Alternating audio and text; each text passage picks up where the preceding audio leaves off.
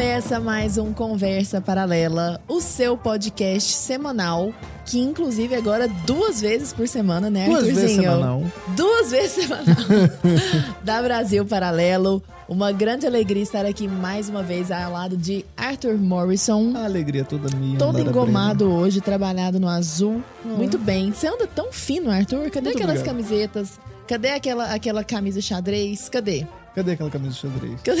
Ficou no passado lá. Ficou no passado. Agora você é um homem fino, É né? igual aquela camisa do Rick and Morty, naquele, daquele episódio lá com os irmãos Alba lá do Linhagem Geek. Aham, Aquilo deu pra É, falar. Mas, mas ali foi uma... Temática. Uma, é, uma releitura ali que eu fiz. Tira, duvido é o dó. Certeza que foi só uma coincidência. Ele se usaria de toda forma. E estamos aqui hoje com duas pessoas maravilhosas para nós batermos um papo. Vamos falar hoje com J. Borgognoni, que é psicólogo clínico, supervisor de profissionais de saúde mental e professor. Seja bem-vindo, Jota. Muito obrigado, muito obrigado. É uma alegria estar aqui no podcast. A alegria é toda nossa. Estamos também com Francisco Escorcim, o Chico. A gente combinou que eu falar isso, falei, tá vendo? que é professor, escritor e colunista da Gazeta do Povo. Bem-vindo. Eu que agradeço o convite. Muito obrigado. Agora você comentou da minha roupa, você não reparou que eles vieram iguaizinhos? Gente, a gente achou tão gracinha. Tá tão, tá, tá. A convivência faz essas coisas. Eu- Cara, eu juro que É a gente combinou. muito constrangedor. Anos de amizade. o Eu achei, eu achei engraçado falar azul. Eu tô vendo roxo, sou daltônico. gente, ele é mas daltônico. todo Eu homem tô é vendo- daltônico. Um pouco. Não, eu sou. Eu sou de Eu sou verdade. desatento, é diferente. Eu só sou Eu, homem. sou, eu tenho a minha minoria pra chamar de minha, que é ser daltônico. Quer ser daltônico? Está Mas é- roxo pra você? Tem, tem uma textura, tem um. Tem, tem algo. Não. Uma textura de cor. Você tá bem sinestésico. decide. Você no chat aí, você decide. É Lembra roxo... do, lembra do vestido Ou azul? era Se era- verde com. Não, prata? tinha, era, se Era era dourado. branco ou dourado? Era, tinha isso mesmo. Branco ou dourado. Era e no isso final mesmo. das contas era o quê? Era o que você quisesse. Era o que eu você tô quisesse. enxergando qualquer coisa. Que era a casa da mãe Joana. Pelo amor de Deus, gente. Estamos aqui com essas duas personalidades ilustres que estão ambos à frente dos Náufragos, o projeto Os Náufragos. E antes de pedir para que vocês expliquem os- o projeto, eu entrei aqui na página de vocês e há uma passagem de Ortega y Gasset, lá em Rebelião das Massas, maravilhosa. Eu vou começar lendo essa passagem e passo para que vocês comentem conosco sobre os náufragos. Ele diz o seguinte: porque a vida é inteiramente um caos, onde a criatura está perdida. O homem suspeita, mas aterra o encontrar-se cara a cara com essa terrível realidade procura ocultá-la com um véu fantasmagórico, onde tudo está muito claro. Não lhe interessa que suas ideias não sejam verdadeiras. Emprega-as como trincheiras para defender-se de sua vida, como espantalhos para afugentar essa realidade. Homem de mente lúcida é aquele que se liberta dessas ideias fantasmagóricas e olha de frente à vida e se convence de que tudo nela é problemático e se sente perdido. É bom estar perdido, de alguma forma. Como isso é pura verdade, a saber que viver é sentir-se perdido, quem o aceita já começou a encontrar-se, já começou a descobrir a sua autêntica realidade, já está no firme. Instintivamente, como náufrago, buscará algo para se agarrar. E esse olhar trágico, peremptório, absolutamente veraz, porque se trata de salvar-se, lhe facultará pôr ordem no caos de sua vida. Estas são as únicas ideias verdadeiras, as ideias dos náufragos. O resto é retórica, postura, íntima farsa. Quem não se sente de verdade perdido, perde-se inexoravelmente. É dizer, não se encontra jamais, não topa nunca com a própria realidade. Amém. Olha, Nossa vou te senhora, contar. hein? Que projeto é esse, Jota? Ortega, Ortega y Gasset, melhor marqueteiro que existe. Não né, é? gente? Melhor dupla marqueteira.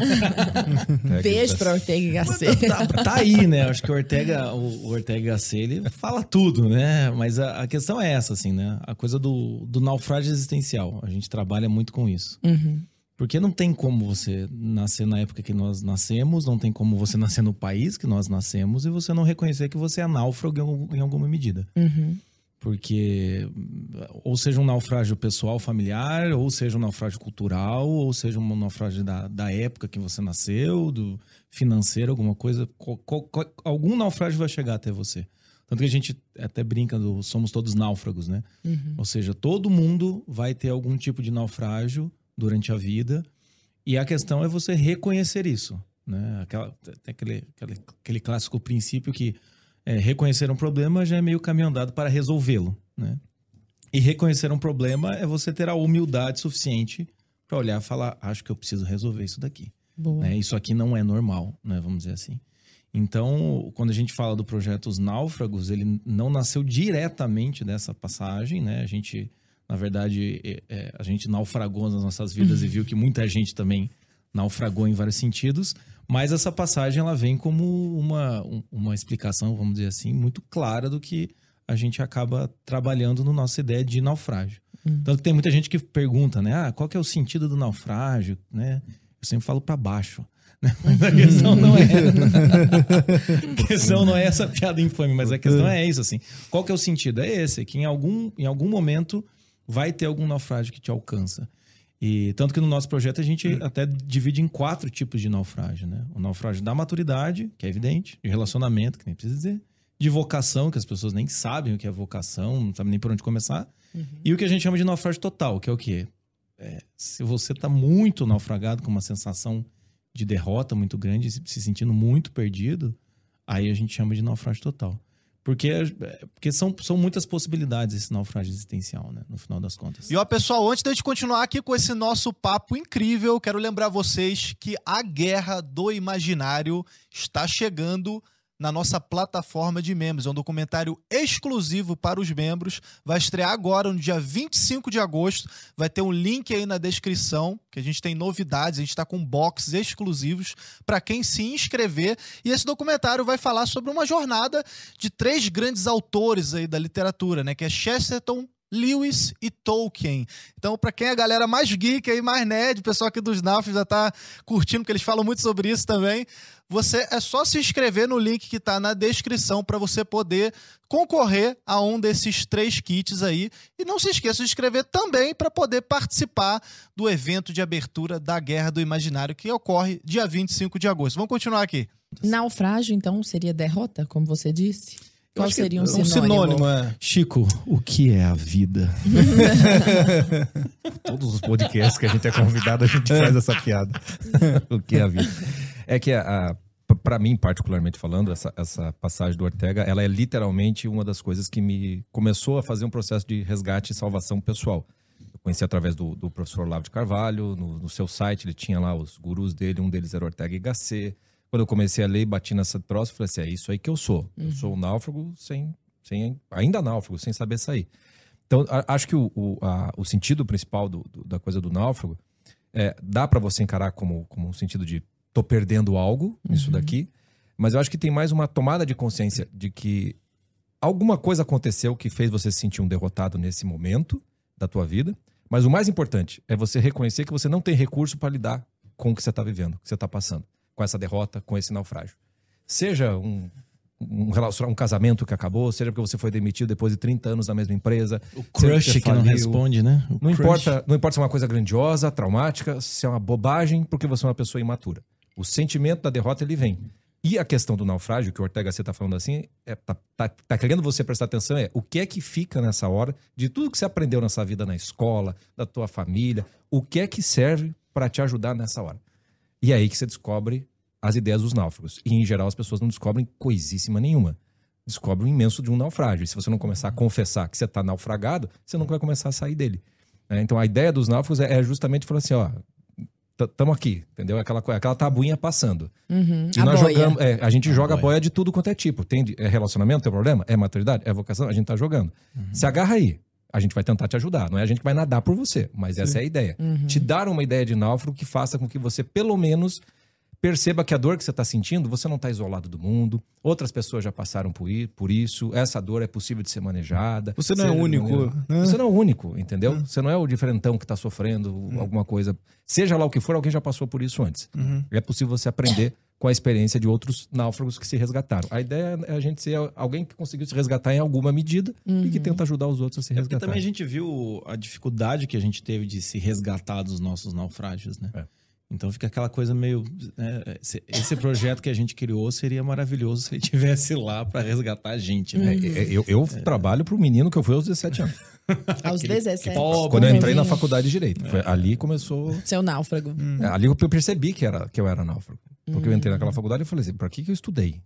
Eu saí do ensino médio pra cá e falei assim: "Mas por que isso? Por que, que tem a ver com o que eu estudava? Não tem nada a ver. Cadê a biologia? Cadê a química? Cadê a física? Eu não dizer gostava daquilo, gostava, mas gostava eu não daquilo. gostava. Falei, Mas pra que, que eu perdi 20 anos da minha vida? 20 não foi, mas quase isso. E a faculdade de Direito, por ser lá o que ela fosse, porque ela, ela era uma porcaria. Eu não sei o que eu tô fazendo aqui. Eu tô completamente perdido, literalmente falando. E essa ajuda de vocês, essa, essa boia, chega como? São aulas? É uma plataforma? A é um gente- projeto? É o quê? Quanto tempo a gente tem? Porque é uma parte difícil de explicar. A gente já tentou de todas as formas possíveis. Acho que a gente só não entregou panfleto no semáforo. Mas não tá longe. Até karaokê a gente já fez pras pessoas. Ah, é, que a gente karaokê, fez o lançamento. É, mas hoje, vamos falar de hoje. Vamos falar de hoje, deixa o passado. Vamos, vamos se focar nos erros, esquecer os erros do passado e se focar nos erros do presente. É, mas hoje em dia, né, uma coisa que a gente tem desde o começo do projeto são podcasts. Né? Então a gente tem podcast semanal. Né? Não são duas vezes por semana como vocês? Ai, uma desculpa. vez por semana. Conversa paralela aqui, ó. Na crista da onda. Mas também mas- o negócio. Mas também Nossa, 2017. né? Num porão, que era o teu consultório. cheio de eco, era uma desgraça. Tem muito mais um história. microfone. Aí a gente, a gente então tem, tem os nossos podcasts. É, que o projeto a gente tenta trabalhar muito com esse resgate, né? Pra gente poder entender melhor esse resgate. É, sem ter muita exigência, porque a gente viu que não adianta você chegar ali na. O cara tá naufragando, você chegar pro cara e falar. Você, você leu a Suma A culpa é Teológica? tua. Uhum. Entende? A culpa, A culpa é tua. Você Não, é a muito gente- fraco. A gente quer resgatar a pessoa no, no- onde ele tá. Né? Como ele dá conta. como ele dá conta e, e na realidade que ele tá. Então, os nossos podcasts, eu acho que é a coisa mais diversificada que tem. Tem podcast desde, desde Aquiles, tem podcast. Tem até podcast de São, São Maximiliano, Maxi- Maximiliano Kolbe. Até podcast do documentário da Anitta, do Netflix. Desde, enfim, é, funk que a gente não fez, mas Barões fazer da também. Pisadinha. Barões da Pisadinha, que a gente toca e canta. É, tem, tem- então não a gente... sei se eu quero ver. Esse tá divertido. Vou Só que eles não deixaram a gente tocar as músicas. né? É, daí a gente tocou podcast. as nossas versões. É, bebe antes, que acho que vai facilitar. Então a gente, então nosso, o, o primeira, a nossa primeira ideia é, é encontrar o náufrago onde ele está, sem precisar falar sobre alguma coisa muito mais elevada. Se, se o cara tem essa, essa referência, ok. Se não, também tudo bem. É, a gente Né? procura o náufrago na cultura em que ele está. Então, a gente não, Hum. não, não tem essa coisa de, ah, vamos falar só dos clássicos, os grandes filmes. Não, Isso não, é não, muito meu amigo. legal que vocês fazem. Nós vamos falar do, do, do. Top Gun, nós vamos falar do, do Vingadores. Semana passada a gente falou seja. do Stranger Things 4, enfim, a gente tá, a gente tá falando Agora- sobre essas coisas. Agora, né? antes da gente entrar em todos esses pormenores dos tipos de naufrágios, né? O que, que é o ser um náufrago, né? Como é que você deixa, talvez, se é que você deixa de ser um náufrago, né? Eu quero entrar nesses pormenores todos, mas eu queria dar um passo atrás primeiro para saber como é que vocês se conheceram e qual que foi essa ideia, se foi a ideia de um ou dos dois, e tipo, ah, passamos por desilusões aqui amorosas e aí a gente precisa resolver isso aqui e vamos criar esse projeto. Como um foi? dia eu tava no boteco ouvindo evidências, chorando. Aquele meme clássico, né? o que aconteceu é, é, Aquele maldito sorriso. né? excelente. Aí, A, gente a, gente se conheceu, vamos dizer assim, é, é, já de grupo de amigos assim, eu já conheci o Chico de vista meio de Amigos em comum, né? Amigos em Comum, aquele clássico. Até que foi. A, a gente se aproximou quando teve a, a formação, a fundação do Instituto Olavo de Carvalho, lá em Curitiba. Né? Então a gente. O Chico fazia parte, eu também fazia Acho- acho que parte. foi a primeira iniciativa desse, É, dessa de- bolha a tentar fazer algo de maneira mais formal. Foi o Instituto Olavo de Carvalho. Daí deu muito errado. A gente estava junto, mas não, não, não chegou a ter proximidade. É, em virtude desse naufrágio é que a gente se aproximou mais.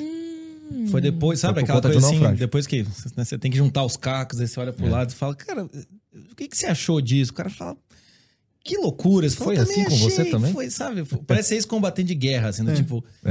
E aquele dia, né? O cara fala, aquele dia. Ah, rapaz, eu achei que era o único, sabe? Essas coisas assim. eu achei, né? E aí foi que a gente começou a. a... E aí se apaixonaram. a conversão. É. Não, o mais engraçado. O Chico, o Chico já dava, já dava aulas, né? Atendimentos. Aulas e é, cursos, né? Aulas e cursos lá no, no Instituto. E quando acabou e a gente começava a conversar, eu percebi que o, o Chico tinha uma visão muito parecida da minha. Sim. Que teve a galera do tudo isso é uma loucura, vou me afastar dessa parada, e teve a galera do não, isso não foi tão ruim assim. E eu, o Chico, no meio do tipo, cara, ferraram com a nossa vida, mas também a gente é culpado, dá pra salvar as coisas, alguma coisa dá pra ser salva aqui. Precisa jogar a criança com a água do banho. É bem naufrágio, sabe? Aquela coisa assim, meu, vamos pegar esse bote aqui, que eu acho que ainda esse daqui ainda, daqui ainda dá um remo. E então a gente começou a se conversar, o Chico dava essas aulas, eu comecei a ter aula com ele. E eu sempre digo que era uma relação professor-aluno, até que eu parei de pagar, aí virou amigo. Né? Daí o que aconteceu foi que. Não, a gente começou a conversar e eu, eu comecei a dar um- um- um- umas palestras, uma coisa assim, e, e o Chico já, já tinha o trabalho dele de formação do imaginário, de trabalhar com, com essas coisas, já estava em crise com o direito, eu estava estudando psicologia, recém-formado também.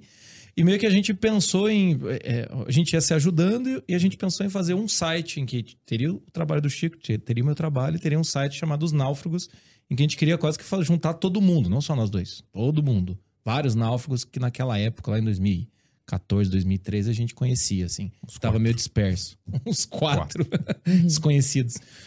Mas aí um dia é, é, eu dei uma palestra que eu chamei o, Chico, e então é, o Chico mandou mensagem: falou, cara, vamos fazer o trabalho junto, cara? Vamos chamar os náufragos? Nós dois, somos dois náufragos, vamos fazer. E foi aí que deu, deu o start dos náufragos mesmo, do trabalho em conjunto mesmo. E aí a gente percebeu que tem uma relação muito interessante entre a psicologia e a pedagogia, né? Ou seja, É, a- Isso é uma coisa legal de falar. Porque Uhum. quando, quando a gente tá. Eu, eu dava orientações individuais, assim. Eu lidava com vários aspectos. E o Jota tinha comigo, mas não, depois virou uma amizade, a gente mais um bate-papo. Mas uma das dificuldades que eu sentia era que quando eu estava dando aula, eu percebia que tinha alunos que, na verdade, precisavam de uma terapia para poder lidar com certas coisas. E eu precisava ter alguém para indicar para fazer isso. No caso, o Jota era um dos que eu encaminhava. E ao mesmo tempo eu via que vários pacientes ficavam eternos pacientes porque não iam pro. Ó, chega uma hora que você resolveu, de certo modo, o que você precisava, Sim. o próximo passo não é mais terapia. O Sim. próximo passo é educação, meu querido. Você precisa ampliar teu imaginário, etc e tal. Então tinha, tinha que ter uma porta de saída. Então eu tinha que ter uma porta de volta para trás e, e outra- uma, uma porta para frente. Então ele começou a me encaminhar alguns, eu, a gente começava, pelo menos as indicações aconteciam, eu falei assim, pô, é, é muito... Junta muito, né? E aí Ah. a gente resolveu, resolveu fazer junto. Como a gente não entendia nada de negócios, nada, nada, A gente- absolutamente na época a gente nada. procurou o Ícaro de Carvalho, que era, na época Sim, não era o sim. Ícaro e tal e tudo mais. Era ele mato, era mato. Era mato. tal. Ele formatou o começo dos primeiros cursos que a gente fez foi com ele. Ah, e aí depois a gente. Porque, o- mas o nome, o nome surgiu de vocês, veio dele. Porque assim, o nome do- é muito bom, a questão simbólica, Sim, né? sim, o lance sim. da boia, o cara naufragar. A né? Tipo, âncora, o Foi leme, isso. o farol. de onde que- surgiu isso aí, assim? Assim, eu, eu usava o nome antes. É, quando tinha o Ortega Gasset, isso foi, eu conheci o, o Ortega Gasset em 1998. Uns anos depois começou a fase. Parece que você conheceu pessoalmente. Mas- mas eu- ah, eu o Jovem me sinto- Ortega. Ele que lide com isso, né? É, Eu lide com conheço. isso. Eu, eu conheço tanto o. Ortega quanto o Gasset. Eu sou mais fã do Gasset. Mas quando eu comecei a ler o, o, o- Ortega Gasset, a coisa dos náufragos, sempre ficou. E quando chegou uma fase do- do- dos blogs, no começo dos anos 2000, tinha a fase dos blogs. E um dos blogs que eu tive era chamado O Náufrago. É, e, e justamente com essa ideia de, tipo, de falar desde o ponto de vista de alguém que fala assim: olha, não quero salvar a cultura mundial, nacional, Brasil. Vou falar para outros náufragos, sempre para outras pessoas que estão muito perdidas ou desorientadas. Sempre foi a minha, sempre foi meu, meu objetivo, que era o, meu, o menino de 17 anos que eu era. E depois, quando teve eh, nesse, nessa história da nova direita, vamos chamar assim, teve a chamada Rádio Vox, vocês vão se lembrar disso. E lá, tanto eu quanto o Jota tínhamos um podcast. Eu tinha com, com mais pessoas chamado Os Náufragos, que era conversa de cultura com outras pessoas, entrevistas, mais ou menos como é um podcast. E o Jota tinha um que era um Em Busca de Sentido. Em né? busca de sentido. no sentido. Então, quando a gente se legal. juntou, o nome Os Náufragos era muito bom, como você disse. Falei assim, ah, vamos, vamos pegar isso. né? Pô, tem Jota, não deu pra você dessa vez. Em busca de sentido aí. Era por causa Mil- do, do mil Victor batido. Frankl? Não, Sim, não sim, era, né? completamente. Ela ainda, E sem criatividade, o nome, né? entendeu? Uma coisa que... Ia ser processado Não, por era, era bom pra caramba, lembra? Eu participei de alguns em busca, busca de sentido. A gente, a gente um- fez isso. um fone com... Mas era Ah, também, o seu também era um podcast. Também, O meu era um Mas ele era podcast. sozinho. O O meu Era, era eu sozinho. Ah, e que eu falava de psicologia, tudo mais, e, e dava dicas e esse tipo de coisa. Assim. Foi O que nesse, você não deixa de fazer nos náufragos. foi né? nesse podcast Sim. que ele, ele, ele apareceu com, com o termo guerrilla way. Não, terapia de guerrilha. Desculpa, guerrilha way é do Ítalo. É o terapia de guerrilha. Que daí depois o Ítalo desenvolveu no, no, no guerrilha way. Foi o que, foi o que lá no. Você lá que no- inventou esse Foi negócio que de inventou, terapia. foi ele Que inventou. legal! Terapia Nossa, O eu próprio nem Ítalo- sabia que o isso tinha próprio uma Ítalo reconhece patente, isso, não tô assim. fazendo nenhuma reclamação. Não, sim, sim, sim. Aí imagina, estoura um. Polêmica. Não, é o corte do podcast. Não, e ela- o? Jota, fala, não sei o que, bota a cara dos dois assim. Denuncia, Eu só vejo os views assim, os views subindo. Os views. Não, mas é, é, é- é porque é, quando a gente conta a história desse meio, em que nós estamos todos mais ou menos juntos, as coisas são muito mais próximas do que se imagina. Demais. Sim, Isso é uma muito coisa que próximo. depois que eu, eu comecei a crescer A um pouco no Instagram, eu fui É. percebendo que tá todo mundo ligado de alguma forma, reverberando mais ou menos a mesma Pouca coisa. gente se gosta, né? Mas, mas tá todo mundo ligado, né? Nossa, eu ia falar tão o contrário disso. eu falei, todo mundo se Maldade considera minha, maldade. Chegou ontem, chegou ontem. Se ela souber. Se tirar o álcool e as drogas, ninguém se nada. Agora, meninos, vocês falaram dos quatro tipos de náufrago, né? São os quatro. Imagino que cada um desses desdobre mais ou menos uns 10 mil. Nossa senhora. Mas comentem conosco, por favor, um pouquinho do náufrago da vocação, do náufrago da maturidade, do relacionamento. Eu, eu acho que é bom começar pela maturidade, assim. né? Bora. o náufrago da o, o naufrágio da maturidade a gente percebe que ele é muito perceptível porque ele tá afetando todos, né? Você vai ter problemas nos relacionamentos, na sua vocação, e você vai ter um naufrágio total por causa do naufrágio da maturidade. É, a maturidade, pelo menos no, no nosso olhar, é responder adequadamente às situações que a vida te apresenta. né? Então, Hum. cada vida, cada fase, cada tipo de, A maturidade de é um naufrágio. organização Porque ninguém amadurece é, Uhum. e aí, para você conseguir responder isso daí, você vai ter, para responder essas situações, você vai ter que ter todo um processo, tentativa e erro, coragem, né? Passar por uns ritos de passar, ter humildade para você confessar que você é um náufrago em vários sentidos. Então, é um, é um naufrágio que a gente percebe que ele é bem basilar, assim. Ele, é, quando as- a gente sempre tira sarro que ser náufrago de relacionamento, todo mundo é. Uhum. Né? É, A gente fala que o barco do relacionamento tem sempre cinco dedos d'água. Não tem como tirar. Não tem como. Náufrago de vocação é bonito, sou um náufrago da vocação. o náufrago total tem um drama, né? Um drama meio romântico. Uhum. Tem um drama meio, meio, meio. Ai, nossa, de rasgar as vestes. O imaturo ninguém quer ser.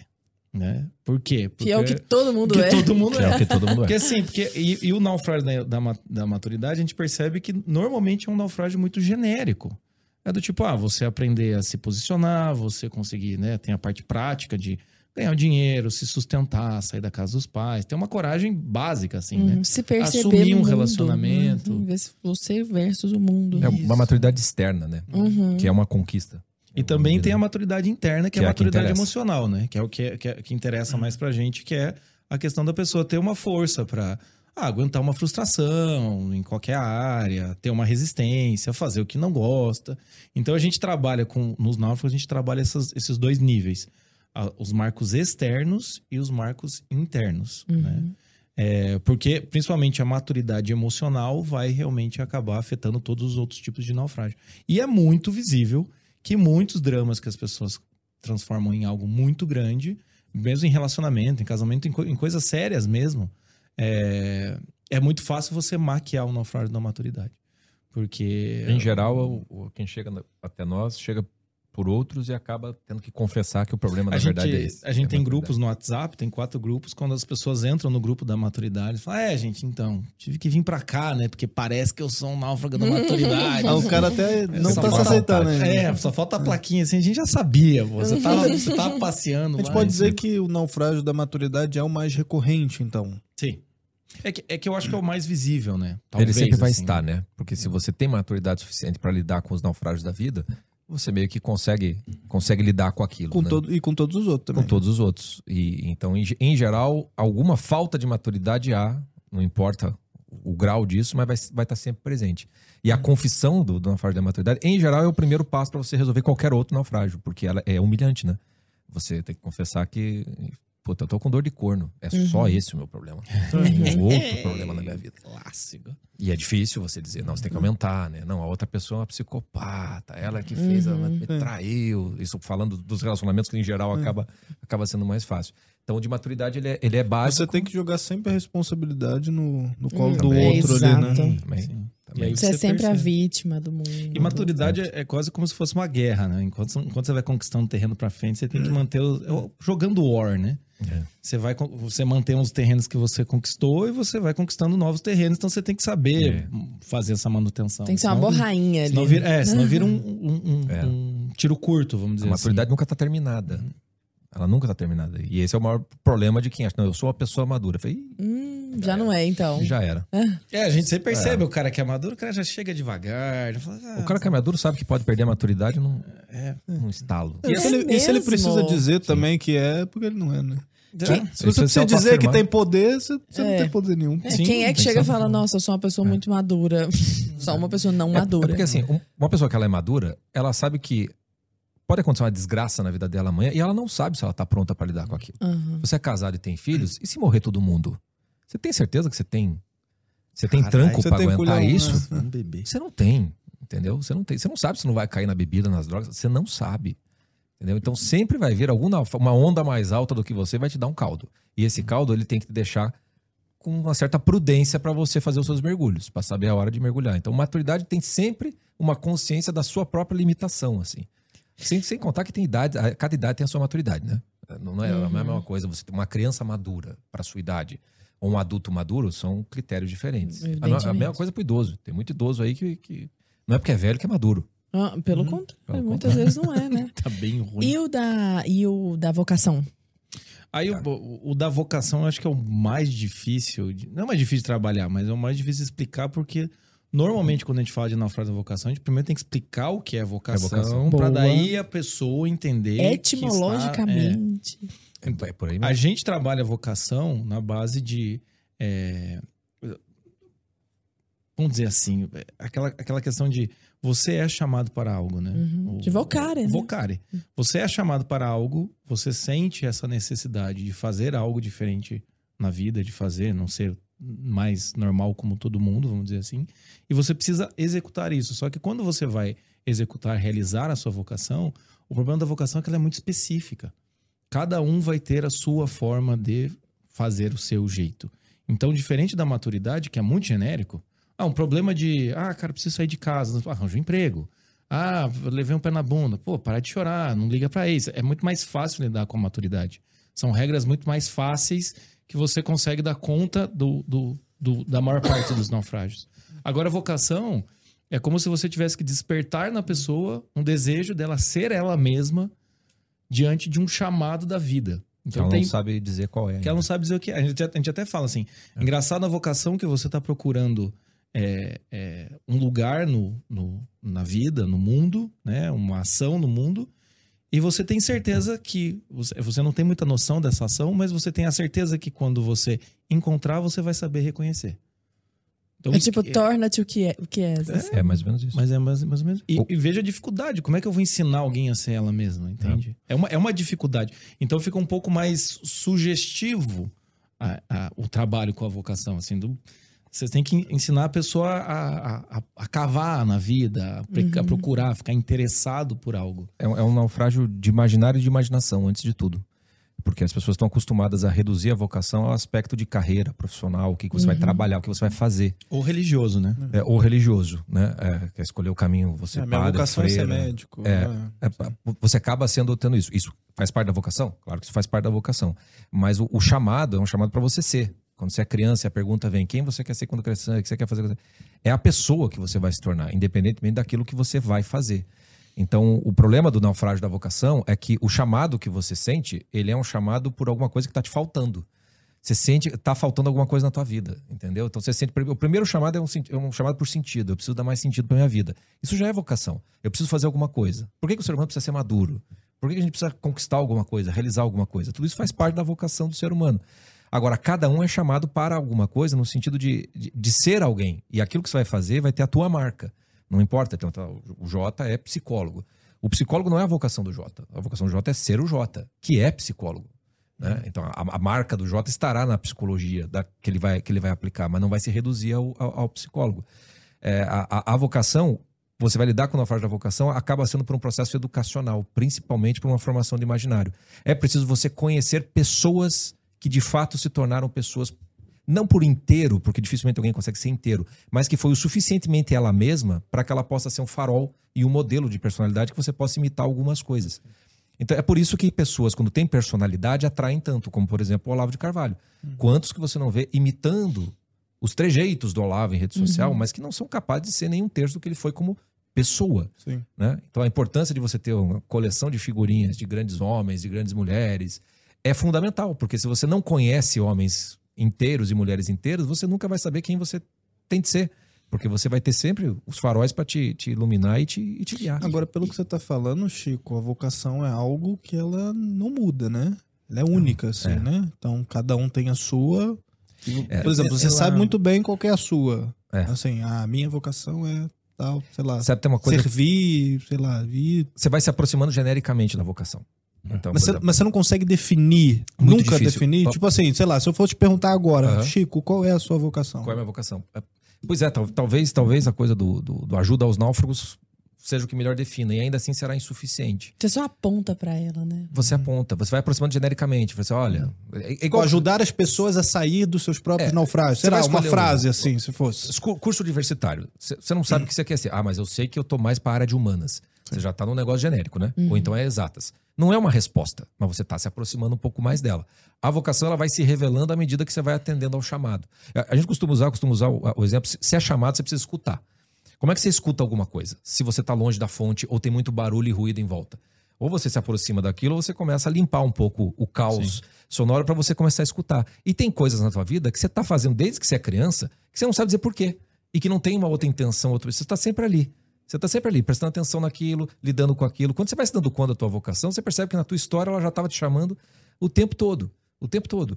É, é, é, por exemplo, no meu caso, sempre dou um exemplo assim. Desde, desde criança, quando eu brincava com os amigos, eu prestava muita atenção neles. E eu costumava saber antes deles o que eles queriam brincar, ou às vezes até lanchar. Eu sabia, e às vezes eu fazia a, a- vontade deles. Eu falei assim, pô, tem alguma coisa aí que deve ser vocação. De prestar atenção e saber ajudar, vamos, vamos dizer assim.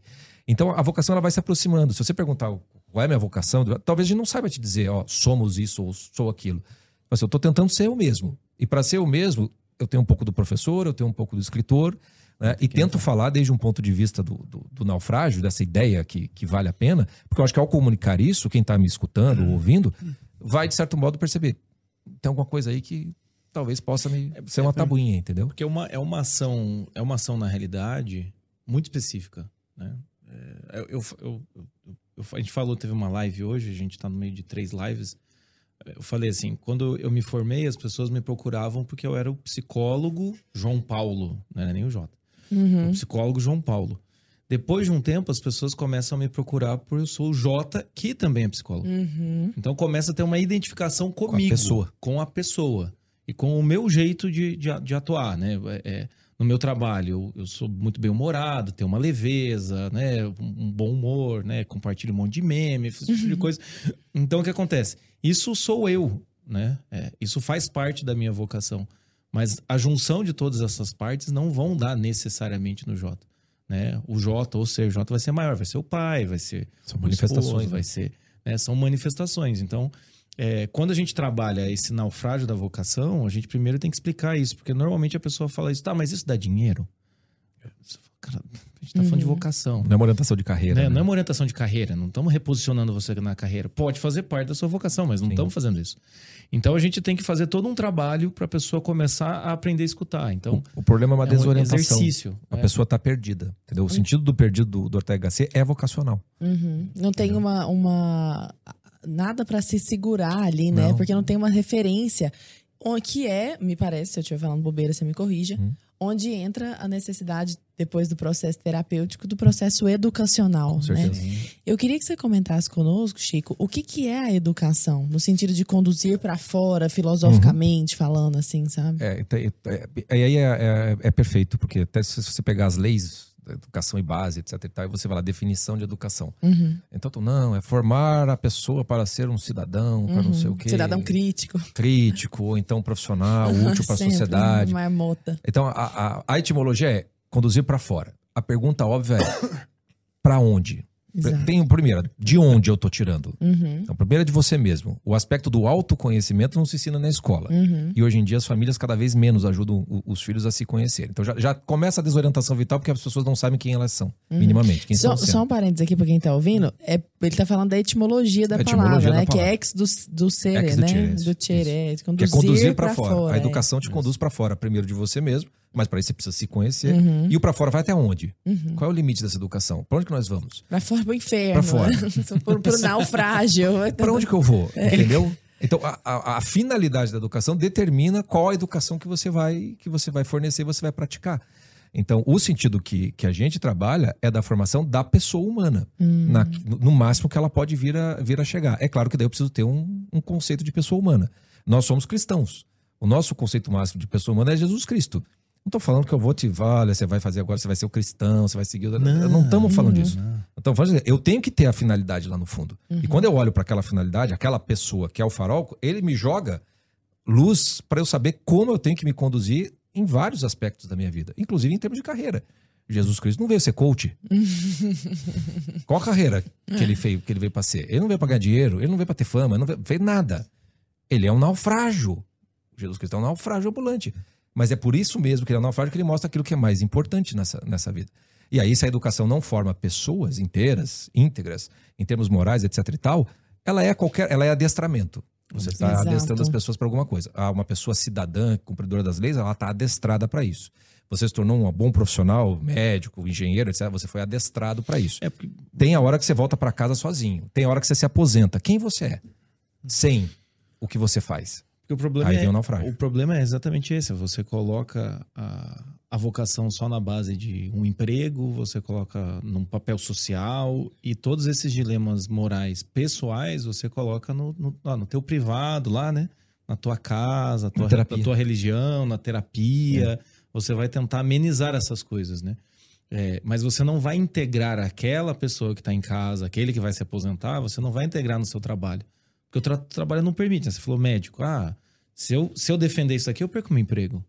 Né? Eu, como psicólogo, se eu me posicionar de certa maneira, o conselho vai vir encher meu saco. Né? E assim por diante, né?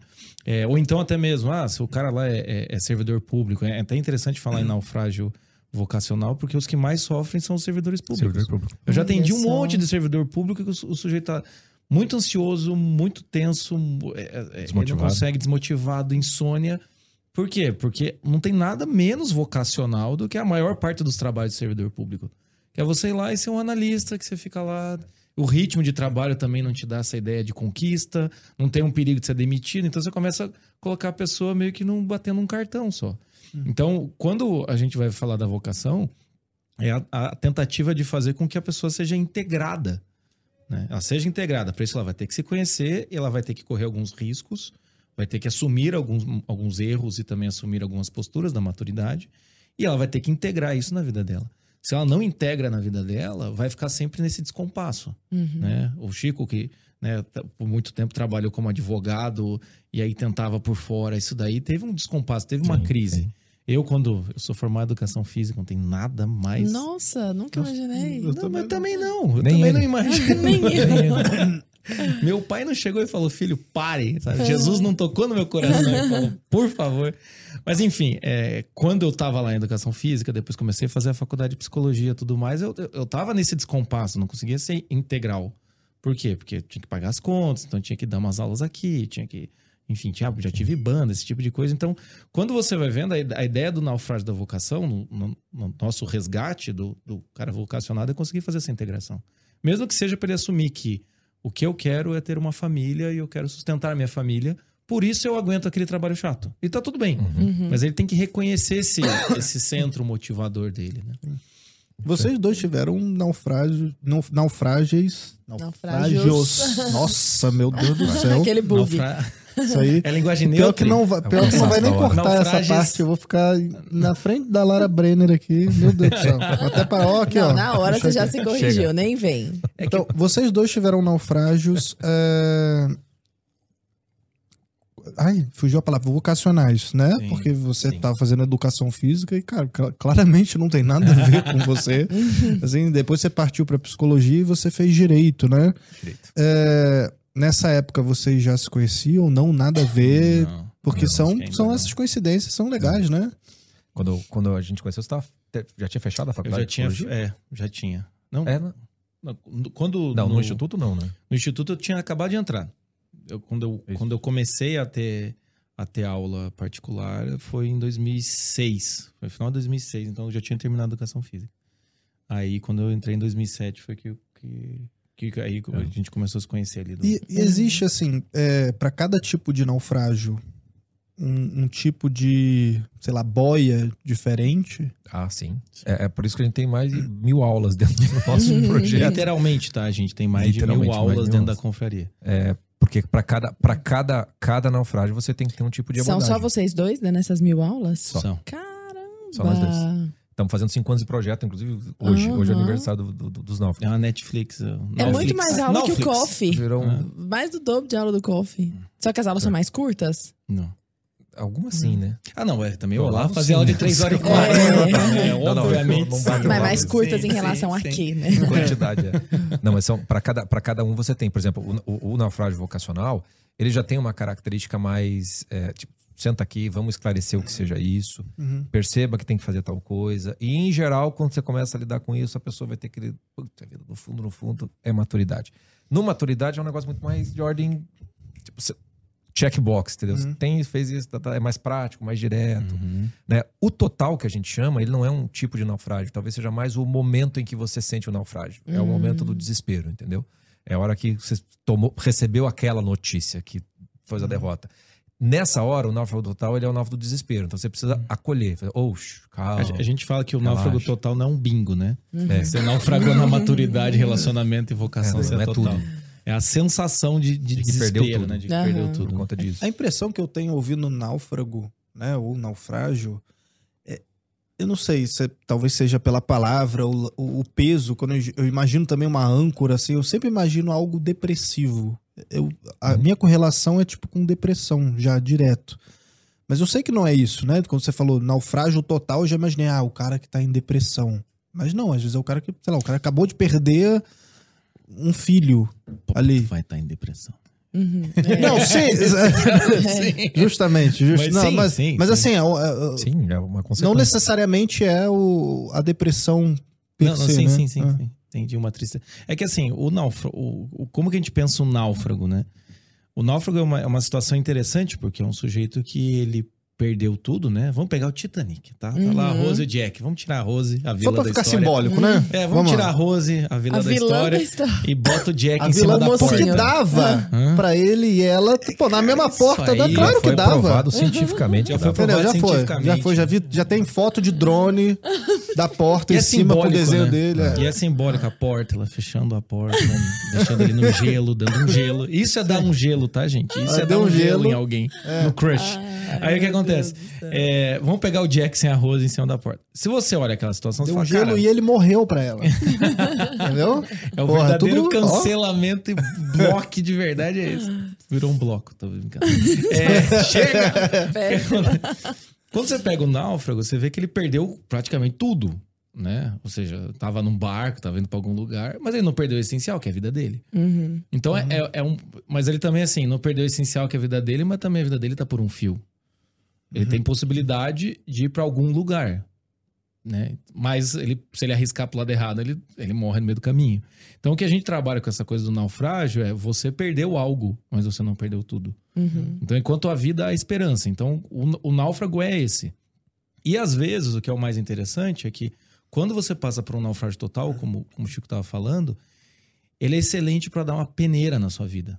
Quando passa por algum tipo de algum tipo de doença, dor, ou até separação, demissão, qualquer coisa do gênero, você vê que é como se fosse uma, uma peneira. E muitas vezes é nessa hora que o cara fala: Não, pera lá, eu tô. Pega a morte de Ivan Illich. É um excelente caso, né? O, livro do Tolstói. Quando o sujeito tá diante da morte inevitável, é que ele vai repensar a vida, coisa que ele nem repensou. Uhum. Então, o que é interessante no nosso projeto, é muito parecido com o que o Frank fala, né? Que o campo de concentração é péssimo, mas para algumas pessoas foi ótimo. Uhum. Como a ele. pessoa melhorou ali. Então, quando você fala do, do, do naufrágio, eu sei que tem esse, tem esse peso, né? Ele É. pode te levar para o fundo. mas ele pode ser um, um purgativo na tua vida também, entendeu? Uhum. Às O- vezes o, é- filme do, do, do O Náufrago com o Tom Hanks, Isso. Ele é muito bom pra isso, porque você vê que ele volta, né? E aí tem toda aquela opulência do, do, do jantar, o hotel, e ele prefere ficar naquilo tudo. Ele percebe um valor no, Uhum. no que ele, no que ele realmente, no que realmente interessa, né? E o filme termina com ele numa encruzilhada, né? Ele tá lá procurando pra entregar o, o- a única, a única correspondência que ele não perdeu e ele tá num, numa, numa bifurcação onde- e um mapinha para onde que eu vou agora. De certa maneira, tanto fazia pra onde ele ia, porque talvez o mais importante ele já tinha, que era ele mesmo, depois de ter passado por tudo aquilo. Sim. Então não, não, não há, não há bem que você não tire de todo o mal. Então, às vezes o naufrágio é muito simples. Ah, não passei na, na, na quinta tentativa do concurso ou para entrar no vestibular de medicina. É um naufrágio. Entendeu? Não interessa se é pequeno ou grande. né? Para você pode ser muito grande, ou às vezes você pode descobrir que é muito, que é muito pequeno. E a, e a tendência do naufrágio é para baixo. né? O que importa não é para onde o naufrágio te leva, é o quanto você se debate para poder não deixar que vá para baixo. né? E aí, em geral, em geral, e esse talvez seja a maior dificuldade das pessoas entenderem, você precisa de ajuda, você não sai sozinho. E aí é que abre a dimensão do naufrágio de relacionamento, que as pessoas acham que o naufrágio de relacionamento tem a ver só com ah, o relacionamento que acabou, Dor de frustração, corno. dor de corno. Não, o, o naufrágio de relacionamento ele envolve a vida como um todo, entendeu? Nós somos dois por causa disso, entendeu? A gente procurou e tudo mais. Há- Há há uma necessidade de você, de você ter com quem contar, com quem trocar, com quem você. E relacionamento in não né? necessariamente amoroso com o cônjuge, Não, com as não. pessoas, né? Talvez Com o- tudo. os melhores cursos que a gente tem na confraria, que o Jota gravou, é, é- é como se relacionar com os pais na vida adulta. Como, como lidar com os pais na vida adulta. Que Não, legal. É uma das coisas que mais ajuda as pessoas, porque as pessoas acham que o pai é sempre o pai, né? Nunca é uma Uhum. pessoa. E você É, precisa ver a eu, pessoa. eu gravei o curso por causa disso, porque eu atendia e via muita gente se relacionando com o pai. E Igual todas a- criança. igual criança, e todas as teorias de psicologia colocam a relação de pai e filho como uma extensão, uma projeção da realidade infantil. Eu falei, não, cara, são dois adultos. Como é que você se relaciona com o pai? Né, uma das coisas que eu falo é assim, ah, primeira coisa, como é que, sei lá, como é que é o nome do seu pai, Arthur? Vamos fazer Paulo. aqui. Paulo. Então, às vezes, em vez de você pensar no, no pai, no teu pai, você pensa no Paulo. Quem foi o Paulo? O que o Paulo fez? Quanto você conhece da história Quanto do você Paulo? conhece do Paulo? O que, que o Paulo estava fazendo na sua idade? Como é que foi o Paulo quando conheceu a sua mãe? Como é, co- co- como é que é isso? Porque uma coisa que eu falo é assim, ah, muitos dos erros que você culpa seu pai, porque ele não te deu carinho, porque ele foi um... Você tá cometendo o pior com seus filhos. Só que por ele ser o pai, né? Como diz o Henrique Cristo lá em Curitiba, meu pai. Né? Como tem essa ideia, você não consegue olhar pro Paulo e falar, cara, eu tô fazendo uma cagada aqui e você fez lá, como é que eu posso te culpar? Exato. Se eu só tô dando certo aqui por milagre, entende? Então, às vezes, tem é, essas questões. E é um. E a ideia é ser bem prática, né? No final eu falo sobre perdão, esse tipo de coisa, mas é um naufrágio de relacionamento. E é uma dica prática que ajuda É, demais. a- Eu- E a nossa intenção é essa, assim. É, É, é, é, ser pontual. ser pontu- um, das- um dos conteúdos que as pessoas mais gostam da, da nossa página no Instagram é um destaque desapega que eu fiz. Né? São dois destaques. né? Então, quem tá sofrendo do amor. E eu falo, bloquear é saudável. Quem enfia a faca não cura a ferida. Então, se você terminou com a pessoa, não é você que vai perguntar se tá tudo bem. Então, você bloqueia a pessoa, corta e separa. Eu falo essas coisas. Você vai comparar, né? todo- Metáforas sangrentas. é, né? não, o amor é violento. É, então, assim, eu falo, né? Aquela experiência rica de detalhes, ela nunca vai ser comparada ao rascunho do, do, do cara que você acabou de conhecer. Então você tem que dar tempo pro cara. Então, enfim, Uhum. essas questões. Mas o mais importante, que é até um dos naufrágios que a gente percebe hoje em dia, é o naufrágio da amizade. Não ter com quem contar. Quantas vezes tem gente que entra, chega no meu consultório, chega uma hora, o Chico também já teve isso com, com, alguns, com alguns alunos, tipo, você tá pagando pra um amigo, entendeu? A, a terapia foi há, há séculos atrás.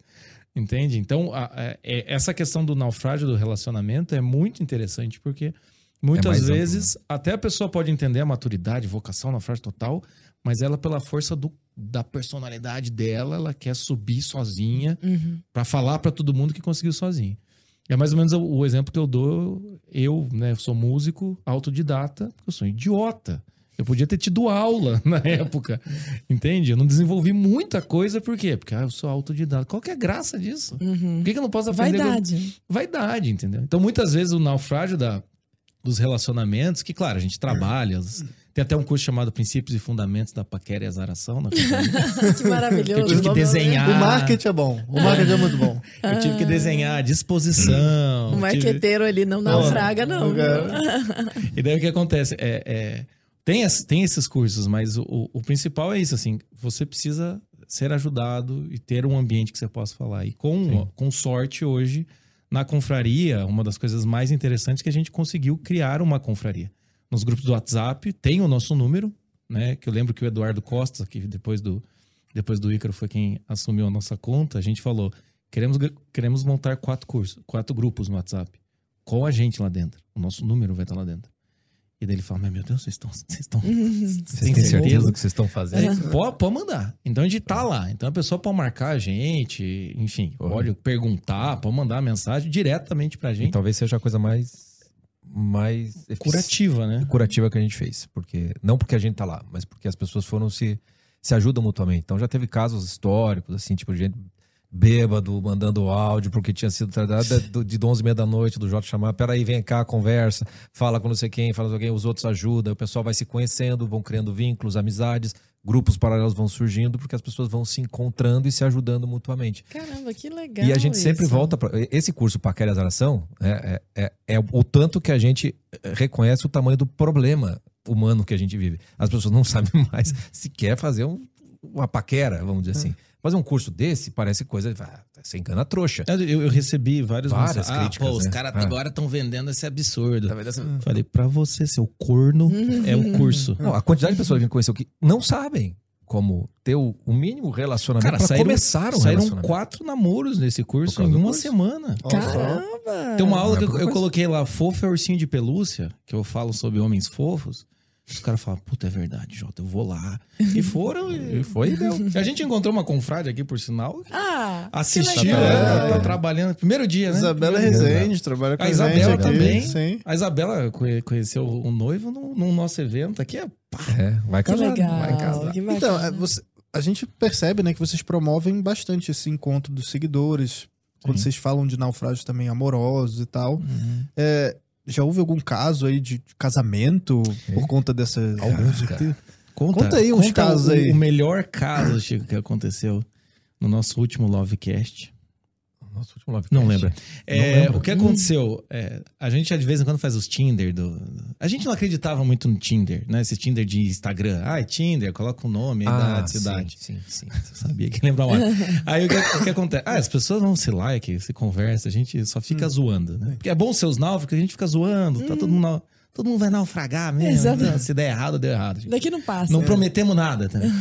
Aí se conheceram, começaram a namorar. E aí, num podcast do Dia dos Namorados, a gente faz o Lovecast, as pessoas entram ao vivo pra se venderem, estão solteiras. Ah, E a gente analisa o perfil. A gente analisa o perfil. A pessoa manda o perfil. As a gente pessoas analisa mandam o perfil, a gente analisa, ou a pessoa entra, a gente faz perguntas e vende o peixe do cara porque ele entrou ao vivo. Aham. Ou entra pra fazer declaração.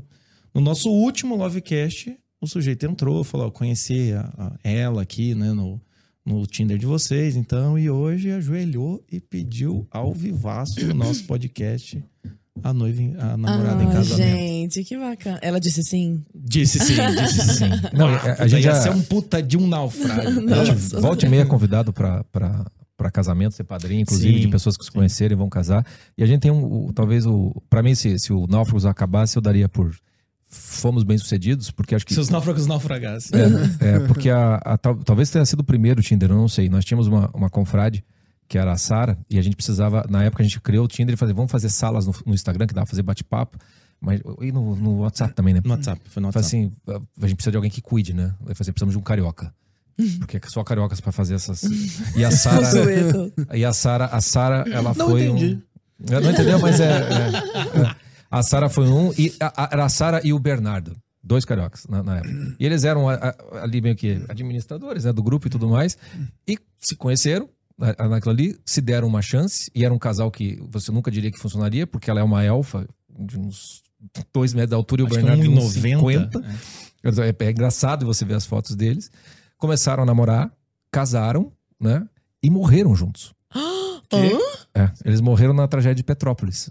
A casa deles foi levada. Foi levada pela. E antes de morrer, a Sara estava no grupo, porque ela é assistente é, de saúde, que tinha que ajudar.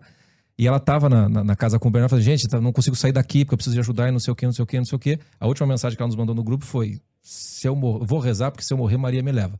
E a gente não teve mais notícia dela. Aí depois de uns dias descobriram o corpo dos dois, que, que haviam, sido, haviam sido mortos. Então, eu considero para mim, fazer os náufragos para mim, entendeu? Não, e a- e a- de e a- todos, isso pra mim é a coisa mais. E a mais Sara bonita que escreveu antes, não, graças a Deus, E a me Sara- confessei ontem, É. é isso aí, gente, tá. E, E- e- é, e a gente faz estudos de caso na confraria dos confrades, eles mandam casos. E a Sara, que era carioca, ela mandou dois. E a gente fez os dois, os dois estudos de, de caso dela e tal. E ajudou ela, ajudou um monte de gente. Ela sempre ajudou nos grupos, desde o primeiro momento. Foi a. a- eu, eu sempre digo que ela, Uhum. o confrade quase que a, que a número um ali, porque fez acontecer. É, e aí ela faleceu agora e a gente vai fazer. Primeiro, vamos fazer aqui mesmo. A gente vai fazer um terceiro estudo de caso dela dentro da, da confraria, que é o, o- o fechamento, porque é um caso de resgate. Pra mim, é um caso de resgate completo, entendeu? Foi. E ela era bem perdida na vida dela. A Sara teve Nossa histórico de, de, nossa, né, de tudo quanto é pouco. várias religiões, uma bagunça. Era e, o, e o. Bernardo, ele- o Bernardo, eu, eu cheguei até a atender um Bernardo um tempo, assim, o, o Piá Era teve crise vocacional, saiu, né? saiu, conheceu a Sara, tava na luta, os dois estavam na luta, estavam tentando engravidar. É, e se encontraram ali, sabe? Foi bem. A gente tirava sarro que era Eu- elfo O o Bernardo era teu paciente, eu É. atendia a Sara fazendo orientação, E a gente aí- era muito próximos mesmo. Quando, quando, quando aconteceu isso, foi. Porque tinha mensagem da Sara ali, tipo, 6 e, seis e 6 e 5. Tinha mensagem da Sara e daí Sara. Sara, a gente Seis marcava a Sara e E, três e- dias depois. e gente- até eu não sei o quanto que isso vai ser, né? Porque daí quando ela fez isso, é, eu na minha coluna da Gazeta eu fiz uma coluna com esse título: Se eu morrer, Maria me leva. E aí, é acho que por causa da coluna, muitos padres, bispos e tudo mais, então ela ficou bem conhecida e isso é usado com vários, vários exemplos em várias, várias. Então que é, é, uma, é uma história de vocação que está acontecendo depois que morreu. Ela tá, Exato, ela tá a fazendo mais do que ela imagina. deles e É. de vocês. E nossa. né? Sinceramente. E ó, galera, vocês que estão curtindo aqui o papo, né? Lembrando que agora o Conversa Paralela é toda terça e quinta às 20 horas. Já não, não deixa de compartilhar com seus amigos, já deixa o seu like aí, já vai comentando, que isso ajuda muito a divulgar aqui o nosso trabalho, a gente trazer cada vez pessoas legais aí pra conversar. Queria lembrar rapidamente com vocês que 25 de agosto estreia A Guerra do Imaginário, uma jornada de Chesterton, Lewis e Tolkien. Não deixe de se inscrever, vocês estão concorrendo a kits aí específicos dos- desses três autores. É só escolher o kit lá e, se, e- e- participar do sorteio, né? A gente já vai divulgar. E se você se inscreve também para o evento de abertura do A Guerra do Imaginário. O link está na descrição. Vamos continuar aqui, Lara? Meninos, vocês usam muito é, a teoria das 12 camadas, né? Da personalidade, teoria dos temperamentos. De que maneira que. Se, se- eu vou, vou fazer um desafio impossível, mas vai que vocês dão conta. Se der para explicar brevemente o que são as, as 12 camadas da personalidade do professor Olavo e como que vocês usam isso como uma ferramenta, se é que posso Isso, chamar. isso é um problema de camada 3. o, o Olavo criou a teoria, né? é, é, das 12 camadas, em que ele fez uma tentativa de. É um esboço de uma Um teoria. né? esboço Não de dá pra teoria. dizer que ele chegou a teorizar. Mas é. Tanto que o Olavo tem três. O próprio Olavo tem umas três versões da, da mesma teoria, enfim, né? Duas, três, enfim. Ah, eu achava que era só um artigo. Eu só li um É, artigo. então, tem um artigo, mas no curso de Não, não. psicologia que eu, que eu fui em 2009, ele faz um- uma nova interpretação. Então, era, é uma Não. teoria que está em aberto, né? Tanto que até hoje os alunos continuam fazendo a- as Uso. interpretações e uso. Então, é uma tentativa de mostrar as fases, né? E como funciona a formação de uma personalidade integrada. Uma visão total da personalidade né, do ser humano. E, e isso tem 12, tem 12 etapas, ele coloca como 12 etapas, né? E cada etapa dessa vai ter o seu drama, vai ter o seu, a sua importância Sua na dor. vida da pessoa, a sua dor, né?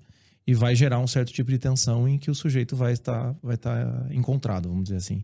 Até a camada 8 é mais ou menos uma personalidade comum, vamos dizer, né? A pessoa chega é fácil lá... de você enxergar, né? o- Porque é quase como se fosse cronologicamente, é mais fácil enxergar até a camada 8. Da 9 até a 12 já tem uma, uma, uma complicação um pouco maior, é, já um pouco mais. É, é um pouco mais diferenciado o assunto, o tema que o Olavo trata.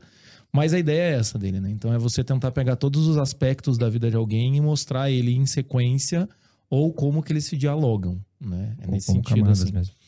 É, na confraria, a gente, a gente tem, né? O Chico gravou um tempo atrás o curso Naufrágio nas 12 Camadas da Personalidade, Ah. exatamente porque essa teoria a gente enxergou como. Tem várias questões ali que dá Ela pode ser vista de várias formas. uma das nossas confrades, até mandar um abraço pra Viviane, ela falou: ah, a teoria das 12 camadas é como se fossem as sete notas musicais. Em que você pode tocar na sequência, ou você pode rearranjar, mas são, De várias são, maneiras. são vários pontos em que você consegue enxergar, né? É. Porque tem uma coisa que o pessoal acha que é uma teoria acabada, um artigo de jornal, mas na verdade a teoria das 12 camadas é fruto de um estudo do Olavo chamado astrocaracterologia. Vem da época que o Olavo lidava com astrologia e estava numa transição para filosofia. E ele fez curso com turmas em São Paulo e no Rio. E nesse curso da astrocaracterologia, que era uma proposta dele de tentar fazer uma prova científica que a astrologia funcionava, é, ele fez lá uma série de reduções simbólicas e tudo mais. E a astrocaracterologia era uma tentativa de comparar o, o, o mapa natal das pessoas, que é uma foto do céu né, no instante que você nasceu, é, tirado do lugar que você nasceu, é, com várias tipologias psicológicas para ver se encaixava né, o, o simbolismo com. Então ele foi dando várias aulas de várias tipologias. Então ele fala, passa pelo Freud, passa pelo Jung, passa pelo Adam, Pra- passa por todos. Só um parênteses, para psicólogo, né? Ter essas apostilas, assim, eu lembro que eu estudei, né? Tem as apostilas. É interessantíssimo porque é o Olavo falando de várias Dando aula teorias, cada uma Dando delas. aula de, para cada, cada É. uma delas e mostrando o quanto elas não dão conta Exato. da personalidade inteira. Ah, Freud, ele explica o Cada Freud um ele lida fala... com uma parte do ser humano. dá. Entende? O Freud lida com um pedaço que, ok, existe, mas é, isso, é limitado. O Frankel também lida com uma parte, mas é uma outra coisa. Mas o ser humano por inteiro? Quem é que lida? Não, não tinha. Então ele, ele foi construindo essa astrocaracterologia, que é o que faz parte da camada 1, para quem tem acesso ao PDF. Esse PDF original não é um artigo de jornal, é uma transcrição, uma parte da transcrição de uma aula, porque no curso do, no, no curso, do curso ele foi então arrumando essas tipologias numa visão total do ser humano, em que cada tipologia se encaixava no que ele chamou de camadas da personalidade. Né? E, e nesse sentido ele fez 12, porque são 12 os. O, ele está usando o simbolismo astrológico, né? Porque ele é 12 porque ele descobriu que é 12. Não, ele está usando o simbolismo para definir aquilo dali. E aí ele construiu o primeiro esboço de um desenvolvimento da personalidade que você pode olhar de uma, numa- de uma forma sequencial, como se fossem etapas da vida que você tem que vencer, e dá para você ver, e tem, faz sentido em, em alguns aspectos, mas não para todas as camadas. Né? A camada 1, por exemplo, você nasce, não nasceu com ela. E aí, em geral, as pessoas dão, dão por pressuposto que você sabe do que se trata e toca o barco adiante.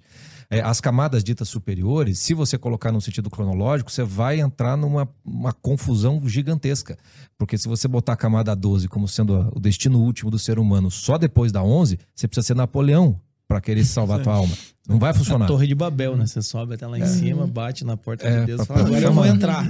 Então a nossa a, a forma que a gente fez foi basicamente assim, a trabalha as 12 camadas simplesmente olhando se a 12 é a última, o que acontece se eu olhar para 12 como um farol para todas as outras? E daí eu fazer isso, foi assim, o naufrágio das 12 camadas é que se você cortar a- o ser humano por inteiro, você vai transformar o ser humano como se estivesse jogando um videogame, entendeu? E você vai agora eu vou lidar O cara com a tem que cada quatro. acender em Tem que ir todos os os degrauzinhos. É, e uma É. vez que subiu, não, E não é desce, assim que funciona. e- e- enfim, E, e é, aí, tem e aí traz uma série de problemas de ordem psicológica para a pessoa. Sim. Porque você vai construindo um ego só nesse, nessa. Você vai construindo um ego, um ego muito forte, que dá conta da vida, que parece muito maduro, etc. A e gente tal. fez, inclusive, um, um, um vídeo, tem um vídeo no Insight BP, Sim, sim, tá sim. disponível, disponível no YouTube, né? A gente mostra ali, né, o, o que, que são, o que, que é essa Uhum, teoria das 12 camadas e tal, né? O Vitor Lúcio, inclusive, que apresenta. Um abraço aí pro Vitor Lúcio. E é, é engraçado porque no final ele pergunta: e você, qual camada você tá? Aquela coisa mais pra, pra galera comentar, né? Gerar um Sim, hype sim, sim. ali e tal. Sim. Aí você vê, tem um, um tiozão, as tiazinhas lá, tipo, ah, passei pela minha vida aqui, graças a Deus já estou na décima segunda. Eu falei, não, gente, não- acho que você não entendeu o vídeo, assim. Entendeu? E esse é o problema, porque você não está numa camada. Se- são camadas da personalidade, todas estão em você, em alguma medida. Algumas você pode estar completamente ignorando, mas tá ali. Sim. Entendeu? Tá ali. Então, por exemplo, sei lá, camada 8 é a camada lá do fim da vida, né? Que você olha para a perspectiva da morte. Se você pegar com 18 anos, você receber uma notícia que você vai morrer em seis meses, você acha que a tua camada 8 não Camada oito. despertou nessa hora? É o que a gente Antes fala de chegar na o- cinco. o- Então, botar essa coisa do estar e estar aqui, você vai, na verdade, você vai engessar essas camadas e, e você vai acabar se perdendo no meio do, do processo. Sim. Uma coisa que eu, eu, eu tiro sarro, o cara tá na camada 9, executando lá, né, vários, vários valores universais. Salvando o Brasil.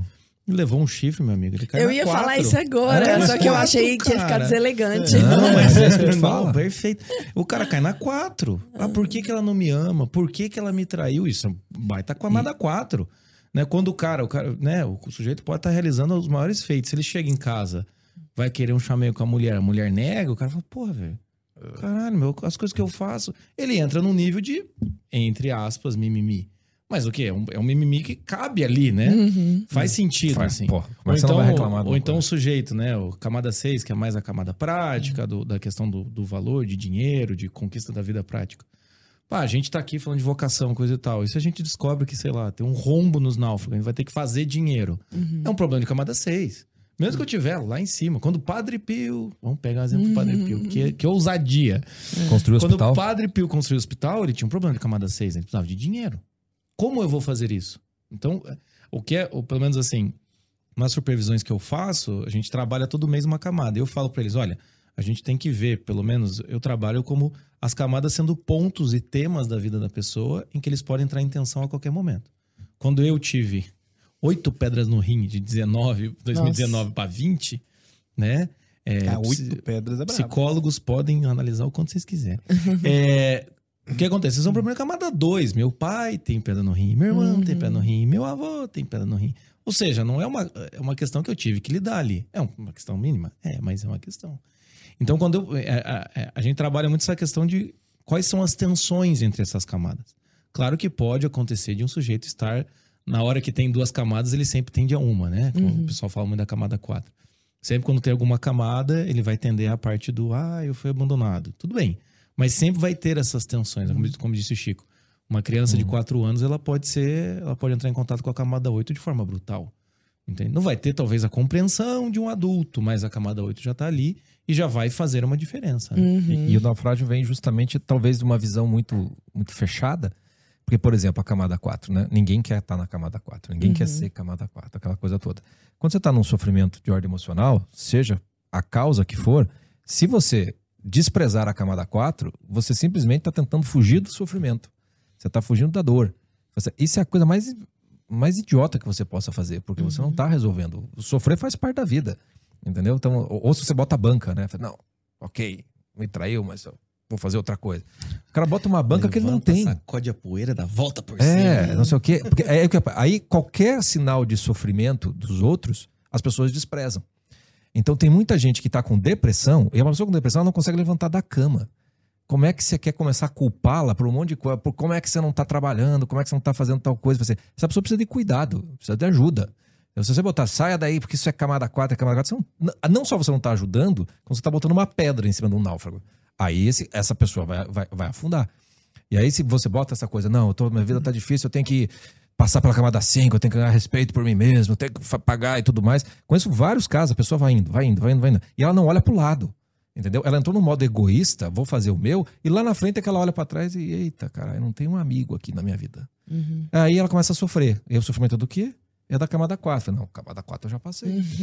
Como é que eu O for? naufrágio de relacionamento é vem às vezes disso, né? Vem, a pessoa se vê como autossuficiente.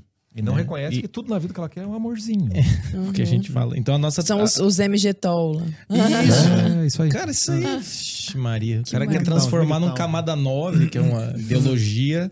Uma Agora não que... é todo mundo que, que quer ser resgatado com essas boias, não, né? Não. Não.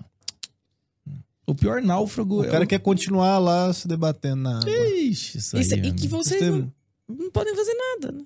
Você É, o- joga o- uma boia e Mas aí o cara sabe, ela com a né? boia. Porque tem o, o- tem o cara que nem sabe. Tem um cara que não sabe. Esse ainda Agora- tem esperança.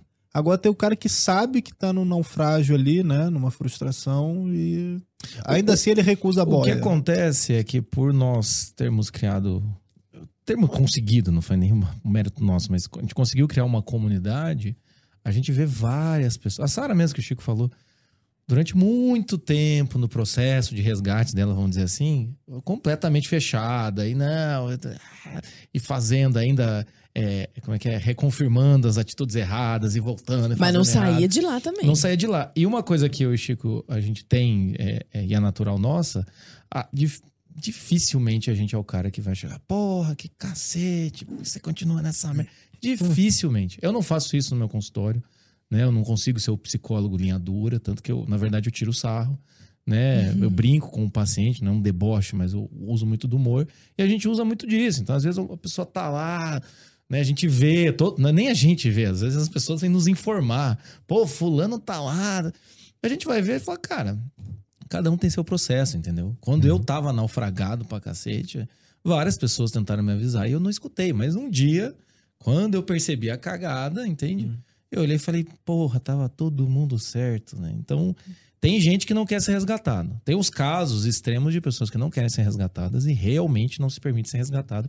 E aí é um, um dos náufragos mais tristes que existem. É aquele que, assim, Solitário. é quase como aquele que tá lá se debatendo. Você fala, cara, tem uma boia. Eu não preciso. Eu não tô naufragado. Você fala, mas você tá na água, cara. Não, não, esse aqui é meu navio. Isso é, uma- isso é um pedaço de pau, entendeu? É a não, mas do é meu.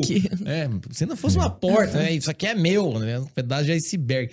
Tem gente que é assim. Esse é o mais triste, porque daí você olha e fala, cara, mas só pega uma boinha. Eu vou deixar do teu lado aqui. Não precisa! Sabe? É, Esse é o pior. Acho que tem dois, dois, é, dois tipos aí. Eu pensei que você ia falar, tem duas pessoas, você, fulano, e você, ciclano. que estão lá. Não, é que tem assim, a, a gente tem, sei lá quantos, duzentos e tantos podcasts, um monte de material eh, disponível, fora os, os da nossa, nossa confraria, que a gente sempre vê assim como eh, boias que a gente tá jogando ao mar e a gente não sabe quem é que vai se agarrar nelas. Então, essa pessoa que não quer a boia, a gente não fica nem conhecendo. Elas acabam não pegando as nossas boias, então não tem o que fazer. Eu gosto da imagem daquele que pega a boia e que daí depois recusa o resgate. Que tem muita gente que acaba fazendo. Você foi, você chegou e tudo mais, mas na hora que você tem que. Não vai. Para pro, pro trabalho, né, que é muito sofrido de ver isso, as pessoas, a, a pessoa reconhece, etc, mas não dá os passos. Eu uso a, a, a parábola do, do, do bom samaritano, entendeu? A gente tenta ser o bom samaritano que está passando pela estrada, viu a pessoa ferida e tenta resgatar. Na parábola, o ferido quer ser ajudado e por isso é, ele consegue levar para pensão, deixa um dinheiro e depois na volta ele, ele vê se está tudo bem. Se você passa por um ferido, o ferido não quer levantar, o que, que você pode fazer? Você segue na tua estrada e você vai passar por aquela estrada de novo. Todas as vezes que você passar, você oferece a mão. O que você não pode é, é- é sentar ali com o. Pode deixar que eu já pego. Tô oferecendo a mão aqui. Obrigado.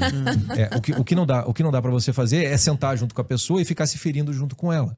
É. Não, não dá para você fazer isso, porque senão você deixa de, de- de- Você se torna também um ferido que vai precisar de ajuda de outros. Então você oferece a mão, se a pessoa recusa, ok, recusou, volta, vai e volta, você vai e volta, você vai e volta, você vai e volta. É, tem algo que assim, você não desiste de ninguém, né? mas você não pode obrigar as pessoas a não desistirem de você. Exato. Ô, ô, ô, ô, meninos, se- nossa, eu tô agora tô falando meninos, parece que eu acho que eles são tão homens, assim, e tão maduros. Mas eles são jovens é também. muito comum chamar a gente de meninos, É. né? Muito, muito Mas na comum. verdade vocês são muito jovens, são senhores, ia ficar meio estranho. É, me correu um negócio aqui. Eu acho que eu tô errada, mas eu vou perguntar, porque talvez seja a dúvida de outras pessoas. As pessoas sempre sofreram em todos os tempos, em todos os lugares. É, o sofrimento é uma condição inerente ao, ao ser humano. Mas nós vivemos hoje tempos que são muito fáceis do ponto de vista do, con- do, do conforto. Assim, na pirâmide de Maslow, eu acho que nós estamos sofrendo aqueles, aqueles sofrimentos mais. A gente já passou, assim, pelas, pelas coisas mais básicas, comida e tal. A gente tem sim. muito mais problema de obesidade do que problema de, de, de inanição, de fome, exatamente. É, e aí existe problema aquele que o ditado, Wi-Fi né? não pega. É, exato. Esse é o sofrimento, né? O Wi-Fi não paga, a pessoa fica ansiosa. É, e aí, há aquele ditado, né? Que eu até nem sei qual é a origem, de tempos fáceis geram pessoas fracas, pessoas fracas geram tempos difíceis, tempos difíceis geram pessoas é, fortes. Teoricamente, a gente vive tempos fáceis hoje. Né? Então, os grandes problemas das pessoas, na verdade, nem seriam problemas há um tempo. Vocês acham que, da você que vocês já acompanharam tantas pessoas, que uma pessoa se desenvolve, ou pelo menos que ela tem mais chance de se mover, desenvolver sua personalidade, se ela estiver imersa em problemas reais e que, ao mesmo tempo, para uma pessoa que tem só essas probleminhas do cotidiano, tipo assim, ah, tem que fazer um cirurgia, tipo eu, tirei uma hérnia. Na época, parecia que eu tava no olho do furacão, assim, mas não foi, sabe? E aí, às vezes falta um dinheiro aqui, mas logo você já consegue, aí te dá uma fome, você vai lá. São pequenas coisas. Você acha que a pessoa tem menos possibilidade de se desenvolver e amadurecer, havendo menos problemas? Ou não? O que é a vida? É, Eu me fiz Não, clara? eu- não, Fez sentido? Fez, Fez, uma fez sim. pergunta excelente, assim. Eu acredito que. Como que eu posso dizer? É difícil, é difícil a pergunta porque a gente não consegue. Como é que você faz com uma pessoa que tem todo o conforto? Como é que você faz pra ela ter dificuldade? Você, né, entende? Essa, essa é uma dificuldade hoje. Como é que você faz pra pegar, sei lá, um adolescente, alguém que tá lá no sofá? Isso. Tem Eu todo perguntei porque eu, eu fui professora de adolescente. É exatamente isso. E aí, como é que você faz pra chegar pro cara e falar, ah, você precisa fazer coisas difíceis pra amadurecer? O cara fala, por quê? Tanto que uma das maiores dificuldades que eu vejo pra resgatar é o sujeito rico. O rico, a gente até fala, o rico tem o maior naufrágio vocacional, porque qualquer coisa que ele quer, que ele acha que é a vocação dele, ele consegue executar. Acho que eu sou cozinheiro. Daí ele faz lá Le Cordon Bleu. Ele faz Uhum. qualquer coisa. Então aí tem um problema, né? Então, nessa pergunta, é, tem essa questão, assim, é, será que é, a gente consegue dificultar a vida de quem é fácil, né? A questão que eu acho é, hoje em dia tem muitas formas de você se perder e se anestesiar. Uhum. né? Eu acho que hoje tem uma facilidade muito grande de você acabar mesmo por causa de uma certa homogeneidade da sociedade e uma coisa meio sem personalidade. Zumbi. assim. É, é, é Walking Dead mesmo, assim. Uhum. Por sinal, tem clube de seriado do- na, na, na conferência, a gente fala sobre isso. É, a questão assim é de. É muito fácil você acabar se perdendo e você não ficar se incomodando, porque a dificuldade, esses dilemas, esses grandes dilemas, o sujeito ele também tem que perceber isso. Quando o Chico falou que teve crise com 17 anos, ele tinha que ter 17 anos e reconhecer a crise e ver que aquilo é crise. Ele podia falar, ah, tá igual, né? Tá- todo mundo tá passando por isso, deve ser idiotice da minha parte. Uhum. É, mas eu acredito que o sofrimento pode amadurecer as pessoas, né? Agora, hoje em dia, a gente tem essa dificuldade porque não tem como falsear um, um sofrimento real. Não tem como. É, para pessoas assim, é, quando a gente jogava, jogava futebol na escola, tinha, sempre tinha alguém que não sabia jogar, você, do time adversário, você desse a natureza cuida. Uhum. É, a vida vai vai trazer o sofrimento. É absolutamente impossível que alguém não passe por, por um sofrimento na vida. É, enquanto isso não acontece, e quando, quando isso, isso, isso vem, aí a pessoa vai se sentir náufrago e ela vai acabar tendo que procurar algum tipo de, algum tipo de ajuda, mesmo que ela não, não perceba que é isso que ela está fazendo, mas ela vai, ainda que seja uma fuga da dor. Mas enquanto isso não acontece, o máximo que você pode colocar para essas pessoas é trabalhar no, no- Porque normalmente essas pessoas elas sentem muito tédio. Como elas não sofrem, tudo é muito fácil, né? Tudo enjoa muito rapidamente. Uhum. Então é coisa da distração, etc, etc, etc. O que dá para você fazer com essas pessoas é que, em geral, elas estão sempre procurando alguma coisa para dar uma, uma sensação de realização maior do que aquilo que elas têm. A gente volta para o sentido do. Tem sempre essa insatisfação que está acontecendo ali. É pela insatisfação que você consegue chegar nessa pessoa. E aí você vai tentar trabalhar no sentido do, do imaginário, despertar o desejo dela por uma vida mais concreta e mais real e não tão segura. Por isso que a gente trabalha o Walking Dead, é um dos primeiros que a gente começou a fazer, porque o Walking Dead é uma belíssima metáfora do que aconteceria se o nosso mundo perfeitamente burguês e confortável acabasse de uma hora para outra. Na primeira temporada daquele seriado, a- a- aquelas pessoas estão histéricas sem saber o que fazer e com probleminhas de ordem muito banais. Aos poucos eles vão percebendo que, cara, ou a gente sobrevive, ou não tem nem o que, o que discutir aqui. Eles começam a ganhar uma certa casca, uma certa fortaleza, porque eles começam a enfrentar as circunstâncias do sofrimento que eles estão vivendo. Chega uma altura que os, os zumbis parecem filme de terror. Chega no meio da segunda, terceira temporada, o zumbi virou um cachorro do mato. O problema é o próprio ser humano que é bicho do homem ali no, no, no seriado. É ótimo, imaginativamente falando, justamente porque o maior medo, e aí é o sofrimento dessa pessoa, o maior medo é ela perder tudo. E ela não sabe lidar com esse medo.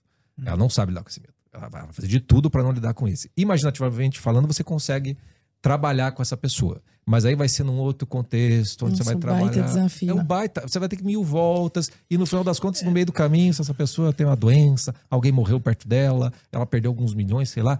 Aí ela abriu. Agora, entendeu? Chico, pegando esse gancho do Walking Dead que você falou, vocês fazem muito isso, né? Vocês Sim. pegam elementos da cultura pop, né? Vocês pegam toda essa cultura que a gente tá inserido, né? E vocês falam dos naufrágios através disso. Uhum.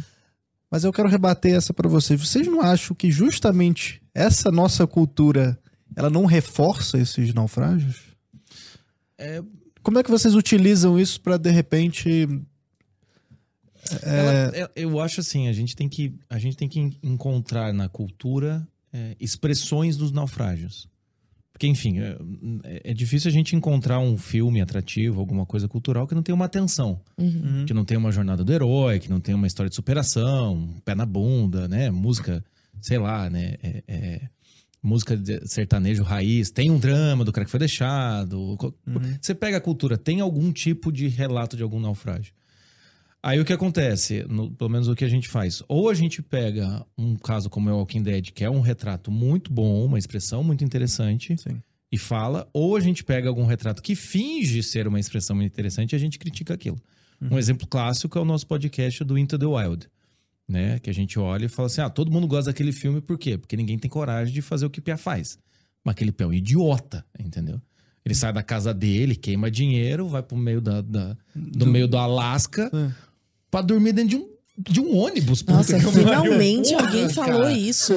Porque eu assisti aquele filme também e eu falei, cara. E é uma história real, né? É a história Ele odeia, real. não, eu Mas a conclusão é sociedade. ótima. É, eu odeio a sociedade. E você tá dormindo dentro de um ônibus, cara. Aí não sabe nem matar um bicho. Fala, mas que despreparo, velho. Até pra ser hippie no meio do, do Alasca. Aí quando ele quer ir embora, ah, nossa, tem a alta da água. Você fala.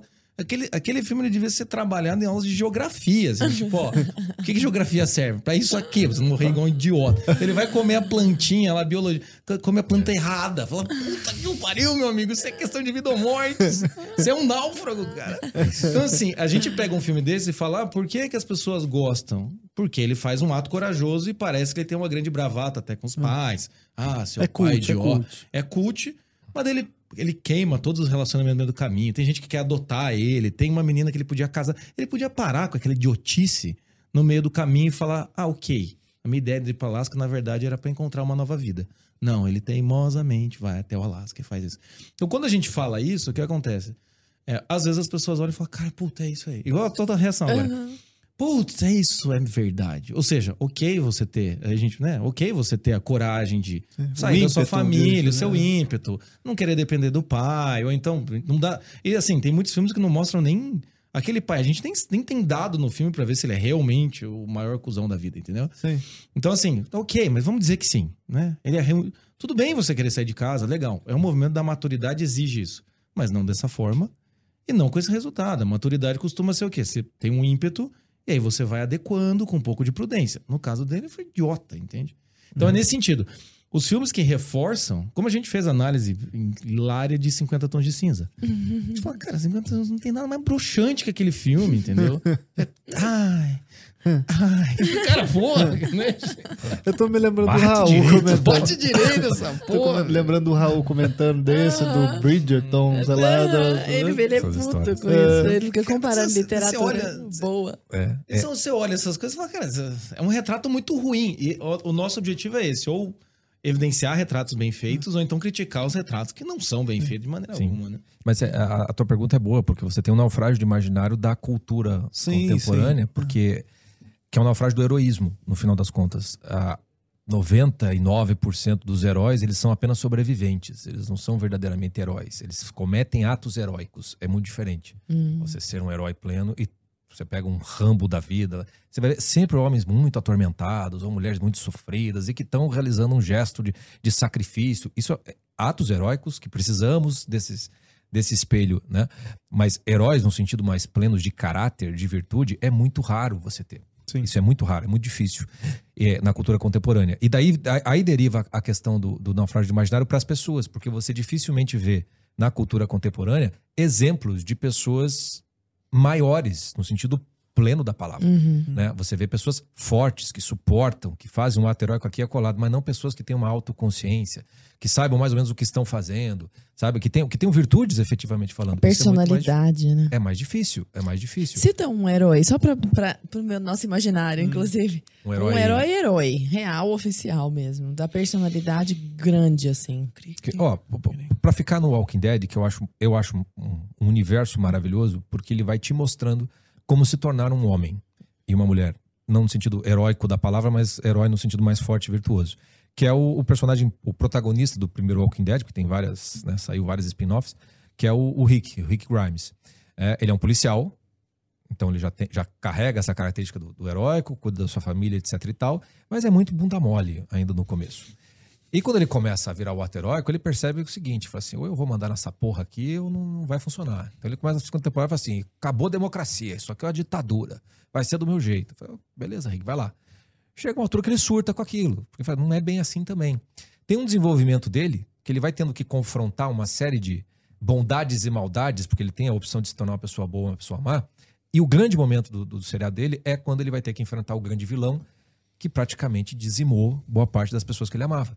E ele tem a opção de matar o sujeito, e a justiça seria plena se ele fizesse aquilo. E todo ele mundo evita- tá esperando as sete Todo mundo espera. temporadas. E desculpa quem não gosta de spoiler, eu não sofro Pô, mas já tá tantos anos também no Dane-se, negócio. Ah. Ó. O- ele literalmente ele usa uma frase bíblica que ele diz assim. É, agora, igual o cara toma spoiler do Titanic e fica reclamando. Fica aí reclamando. Não existe spoiler de clássico. Não, é. Exatamente. Walter White E o- morre no final. Não, é, é, eu, eu tenho uma que é muito boa, que é... Um rapaz chegou pra, pra menina, falou que não, não queria mais a, ir assistir a, a Paixão de Cristo, que tinha tomado spoiler. Isso é o real, né? mocinho morre no final. Isso é Mas e real. aí, diz- Não, a, a frase que ele usa é uma frase bíblica. Ele diz assim: que a minha misericórdia seja maior que a minha justiça. Que é um baita de um exemplo É. de, de um sujeito que está integrando em si virtudes verdadeiramente falando. Uhum. Porque o herói, herói, herói, se fosse o Rambo ali, meu amigo, não ia pensar duas vezes. né?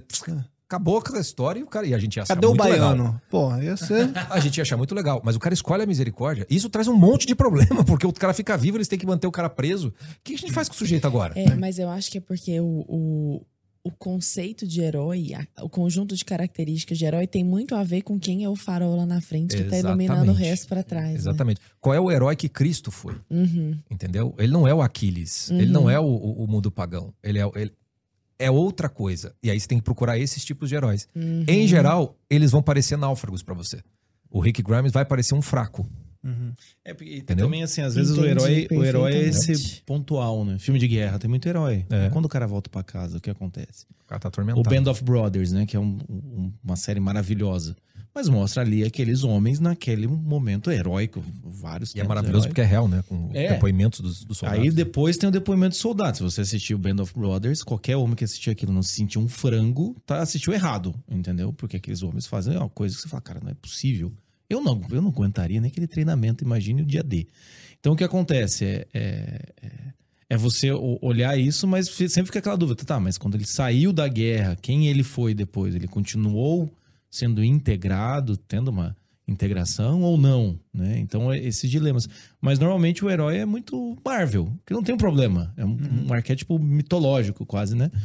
Mas o problema é que, no final das contas, as pessoas ficam nessa, assim. O herói não erra, o herói não fraqueja. Na sua família, às vezes a pessoa fala, vou salvar meu casamento. Tá, mas salvar o casamento é o quê? É você nunca mais brigar? Impossível. É você nunca ficar chateado? Impossível. Eu vou educar meu filho. Eu mesmo vou educar meu filho. Vai ter uma hora que você vai perder a paciência. Vai... E a pessoa começa a achar que porque eu errei um ponto, eu já não sou o suficiente, eu sou um loser. eu Já sou um invalida perdedor. tudo Fica escrupulosa dos heróis. É. né? Isso, cara. E aí, quando, E é você olha, isso. quando, você olha, quando você olha pessoas reais, assim, tem um monte de defeito. Até mesmo, né, se você pega autores aí, é, Tolkien, Chesterton, quando você pega Santos, você vê que tem vários erros, idas e vindas. A questão, na verdade, é mais uma, uma manutenção desse, desse princípio, né? É, o, cair e Frodo, o levantar. Frodo como herói já é um bom exemplo É. do. Eu adoro quão aquele, difícil é eu adoro aquele meme. herói. Eu adoro aquele meme do Aragorn cumprimentando o Frodo, assim, tipo, Aragorn Uhum. cumprimentando o Frodo e o Frodo com uma cara sendo tipo. É, como é que é? E Frodo com a cara de quem não ia destruir o anel e só foi destruído porque o Gollum roubou, tá ligado? tipo, o Aragorn falando parabéns, Frodo, obrigado. E o Frodo, tipo, cara, eu, não- eu queria ter ficado com a porra do anel, cara. Foi o meu plano. E a gente olha pra ele e é, é entende? Larinha, É. excelente. papo, Nossa, né? eu, eu estou reflexiva. É reflexiva. Juro, teve um monte de coisa que eu falei. Fez, sabe? Em que legal, assim. Descortinou algumas coisas. É, aí. eu acho que é exato. Vou tentar explicar em palavras. Como vocês já perceberam muitos padrões, tanto porque vocês já têm um imaginário fértil, né, alimentado por muitas coisas, como porque vocês já passaram por muitas experiências práticas com os náufragos alheios, vocês sabem ordenar em palavras, assim, o storytelling de cada tipo de náufrago, assim, de maneira muito clara. Teve uma hora que você falou um negócio Obrigado, aí que eu você, falei... obrigado por você dizer isso, porque faz cinco anos que a gente tá esperando alguém dizer que a gente consegue dizer. Nossa, eu Caralho. achei, eu te juro. Por quê? A é nossa- o contrário. a nossa- Não, eu não sei o que vocês fazem. Eu falei, mas eu vou ter que explicar de novo. É, A nossa maior dificu- dificuldade é explicar. é explicar. Não, mas é, dificílimo mesmo. É assim, difícil, é vamos combinar que o programa inteiro foi explicando o que eles. Basicamente. é. Mas teve um negócio que você falou que, que eu falei, cara, é por isso que eu não. Eu tenho 33 anos, eu decidi ter filho há pouco tempo. Eu falei, nossa, mas é exatamente por causa disso. Agora ele, ele conseguiu colocar. E eu só tinha um monte de, de percepções é, muito nev- nevoadas, assim, a Entendi. respeito disso. Então eu imagino que para as pessoas que este... ou seja, todas as pessoas que estão em seus respectivos náufragos, entrar ali deve ser um processo ordenador muito grande.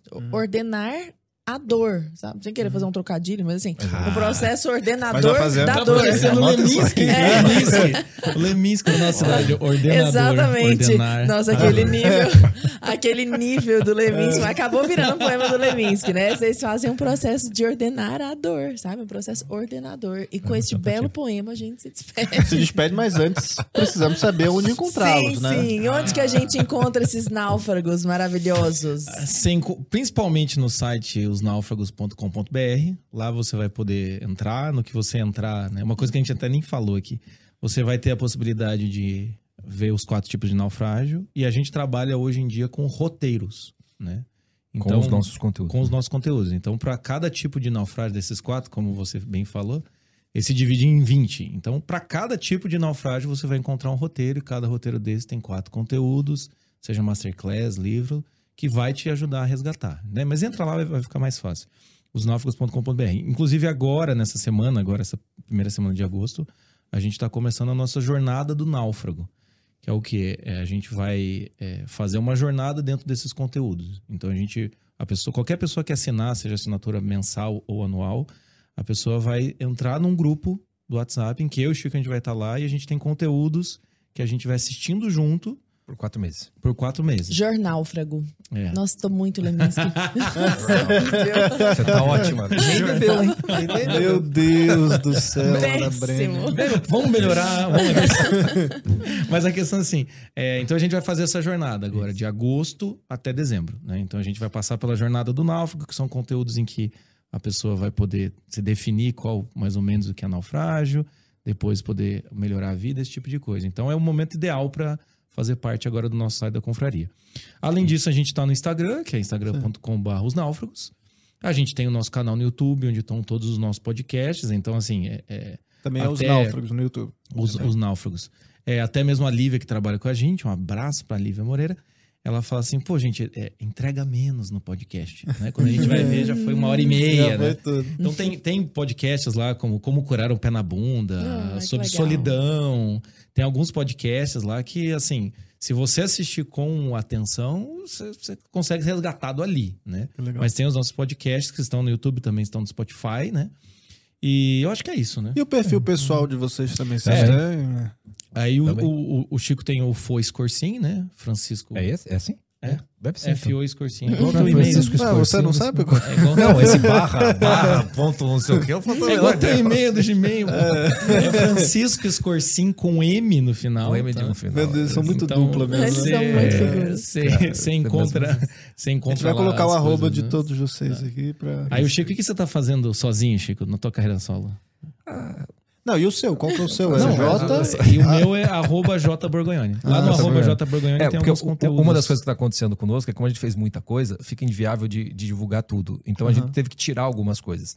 Então o Jota faz uma supervisão que fica paralela, a, tá dentro do conjunto dos novos, mas é paralela à, à confraria, o que vai encontrar no site.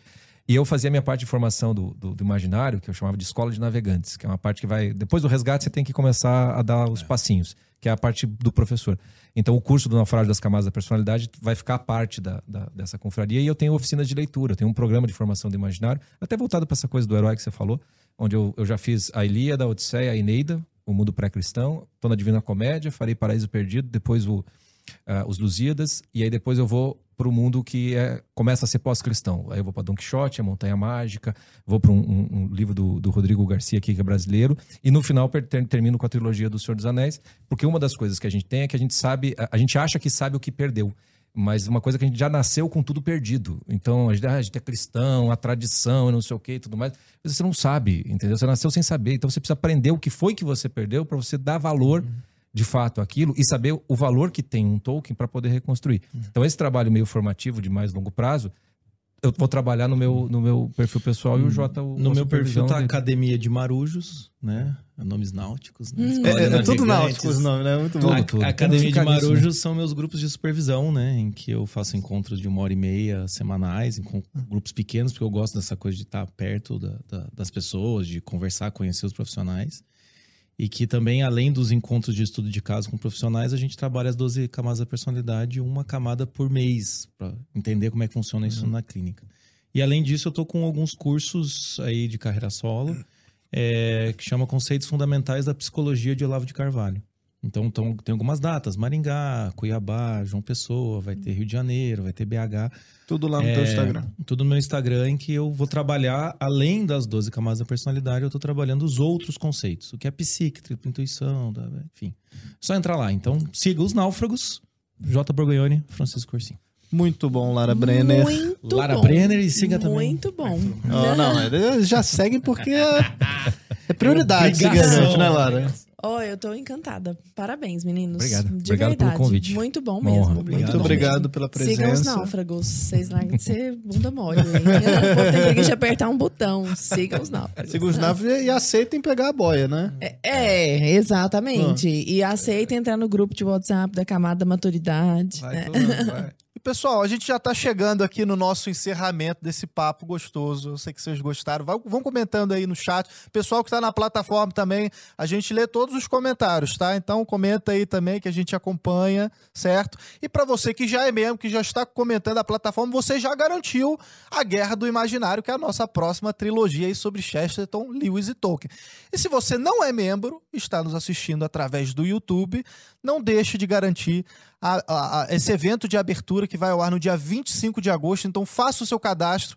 Quem está se cadastrando já está concorrendo a três kits desses três autores. É só você escolher. Ah, eu quero o kit do Chesterton, quero o kit do Lewis, quero o kit do Tolkien. São kits sortidos aí, né? A gente não vai revelar ainda os brindes, as coisas. Então, ó, fiquem tranquilos, mas tá muito legal. O pessoal da produção já me avisou aqui, tá bem interessante. Kits aí dos três autores, certo? Link na descrição. Não deixe de conferir. Beleza? Te espero lá do outro lado. Valeu, Muito obrigada, Valeu, gente. gente. Até a Obrigado, muito próxima. Até mais.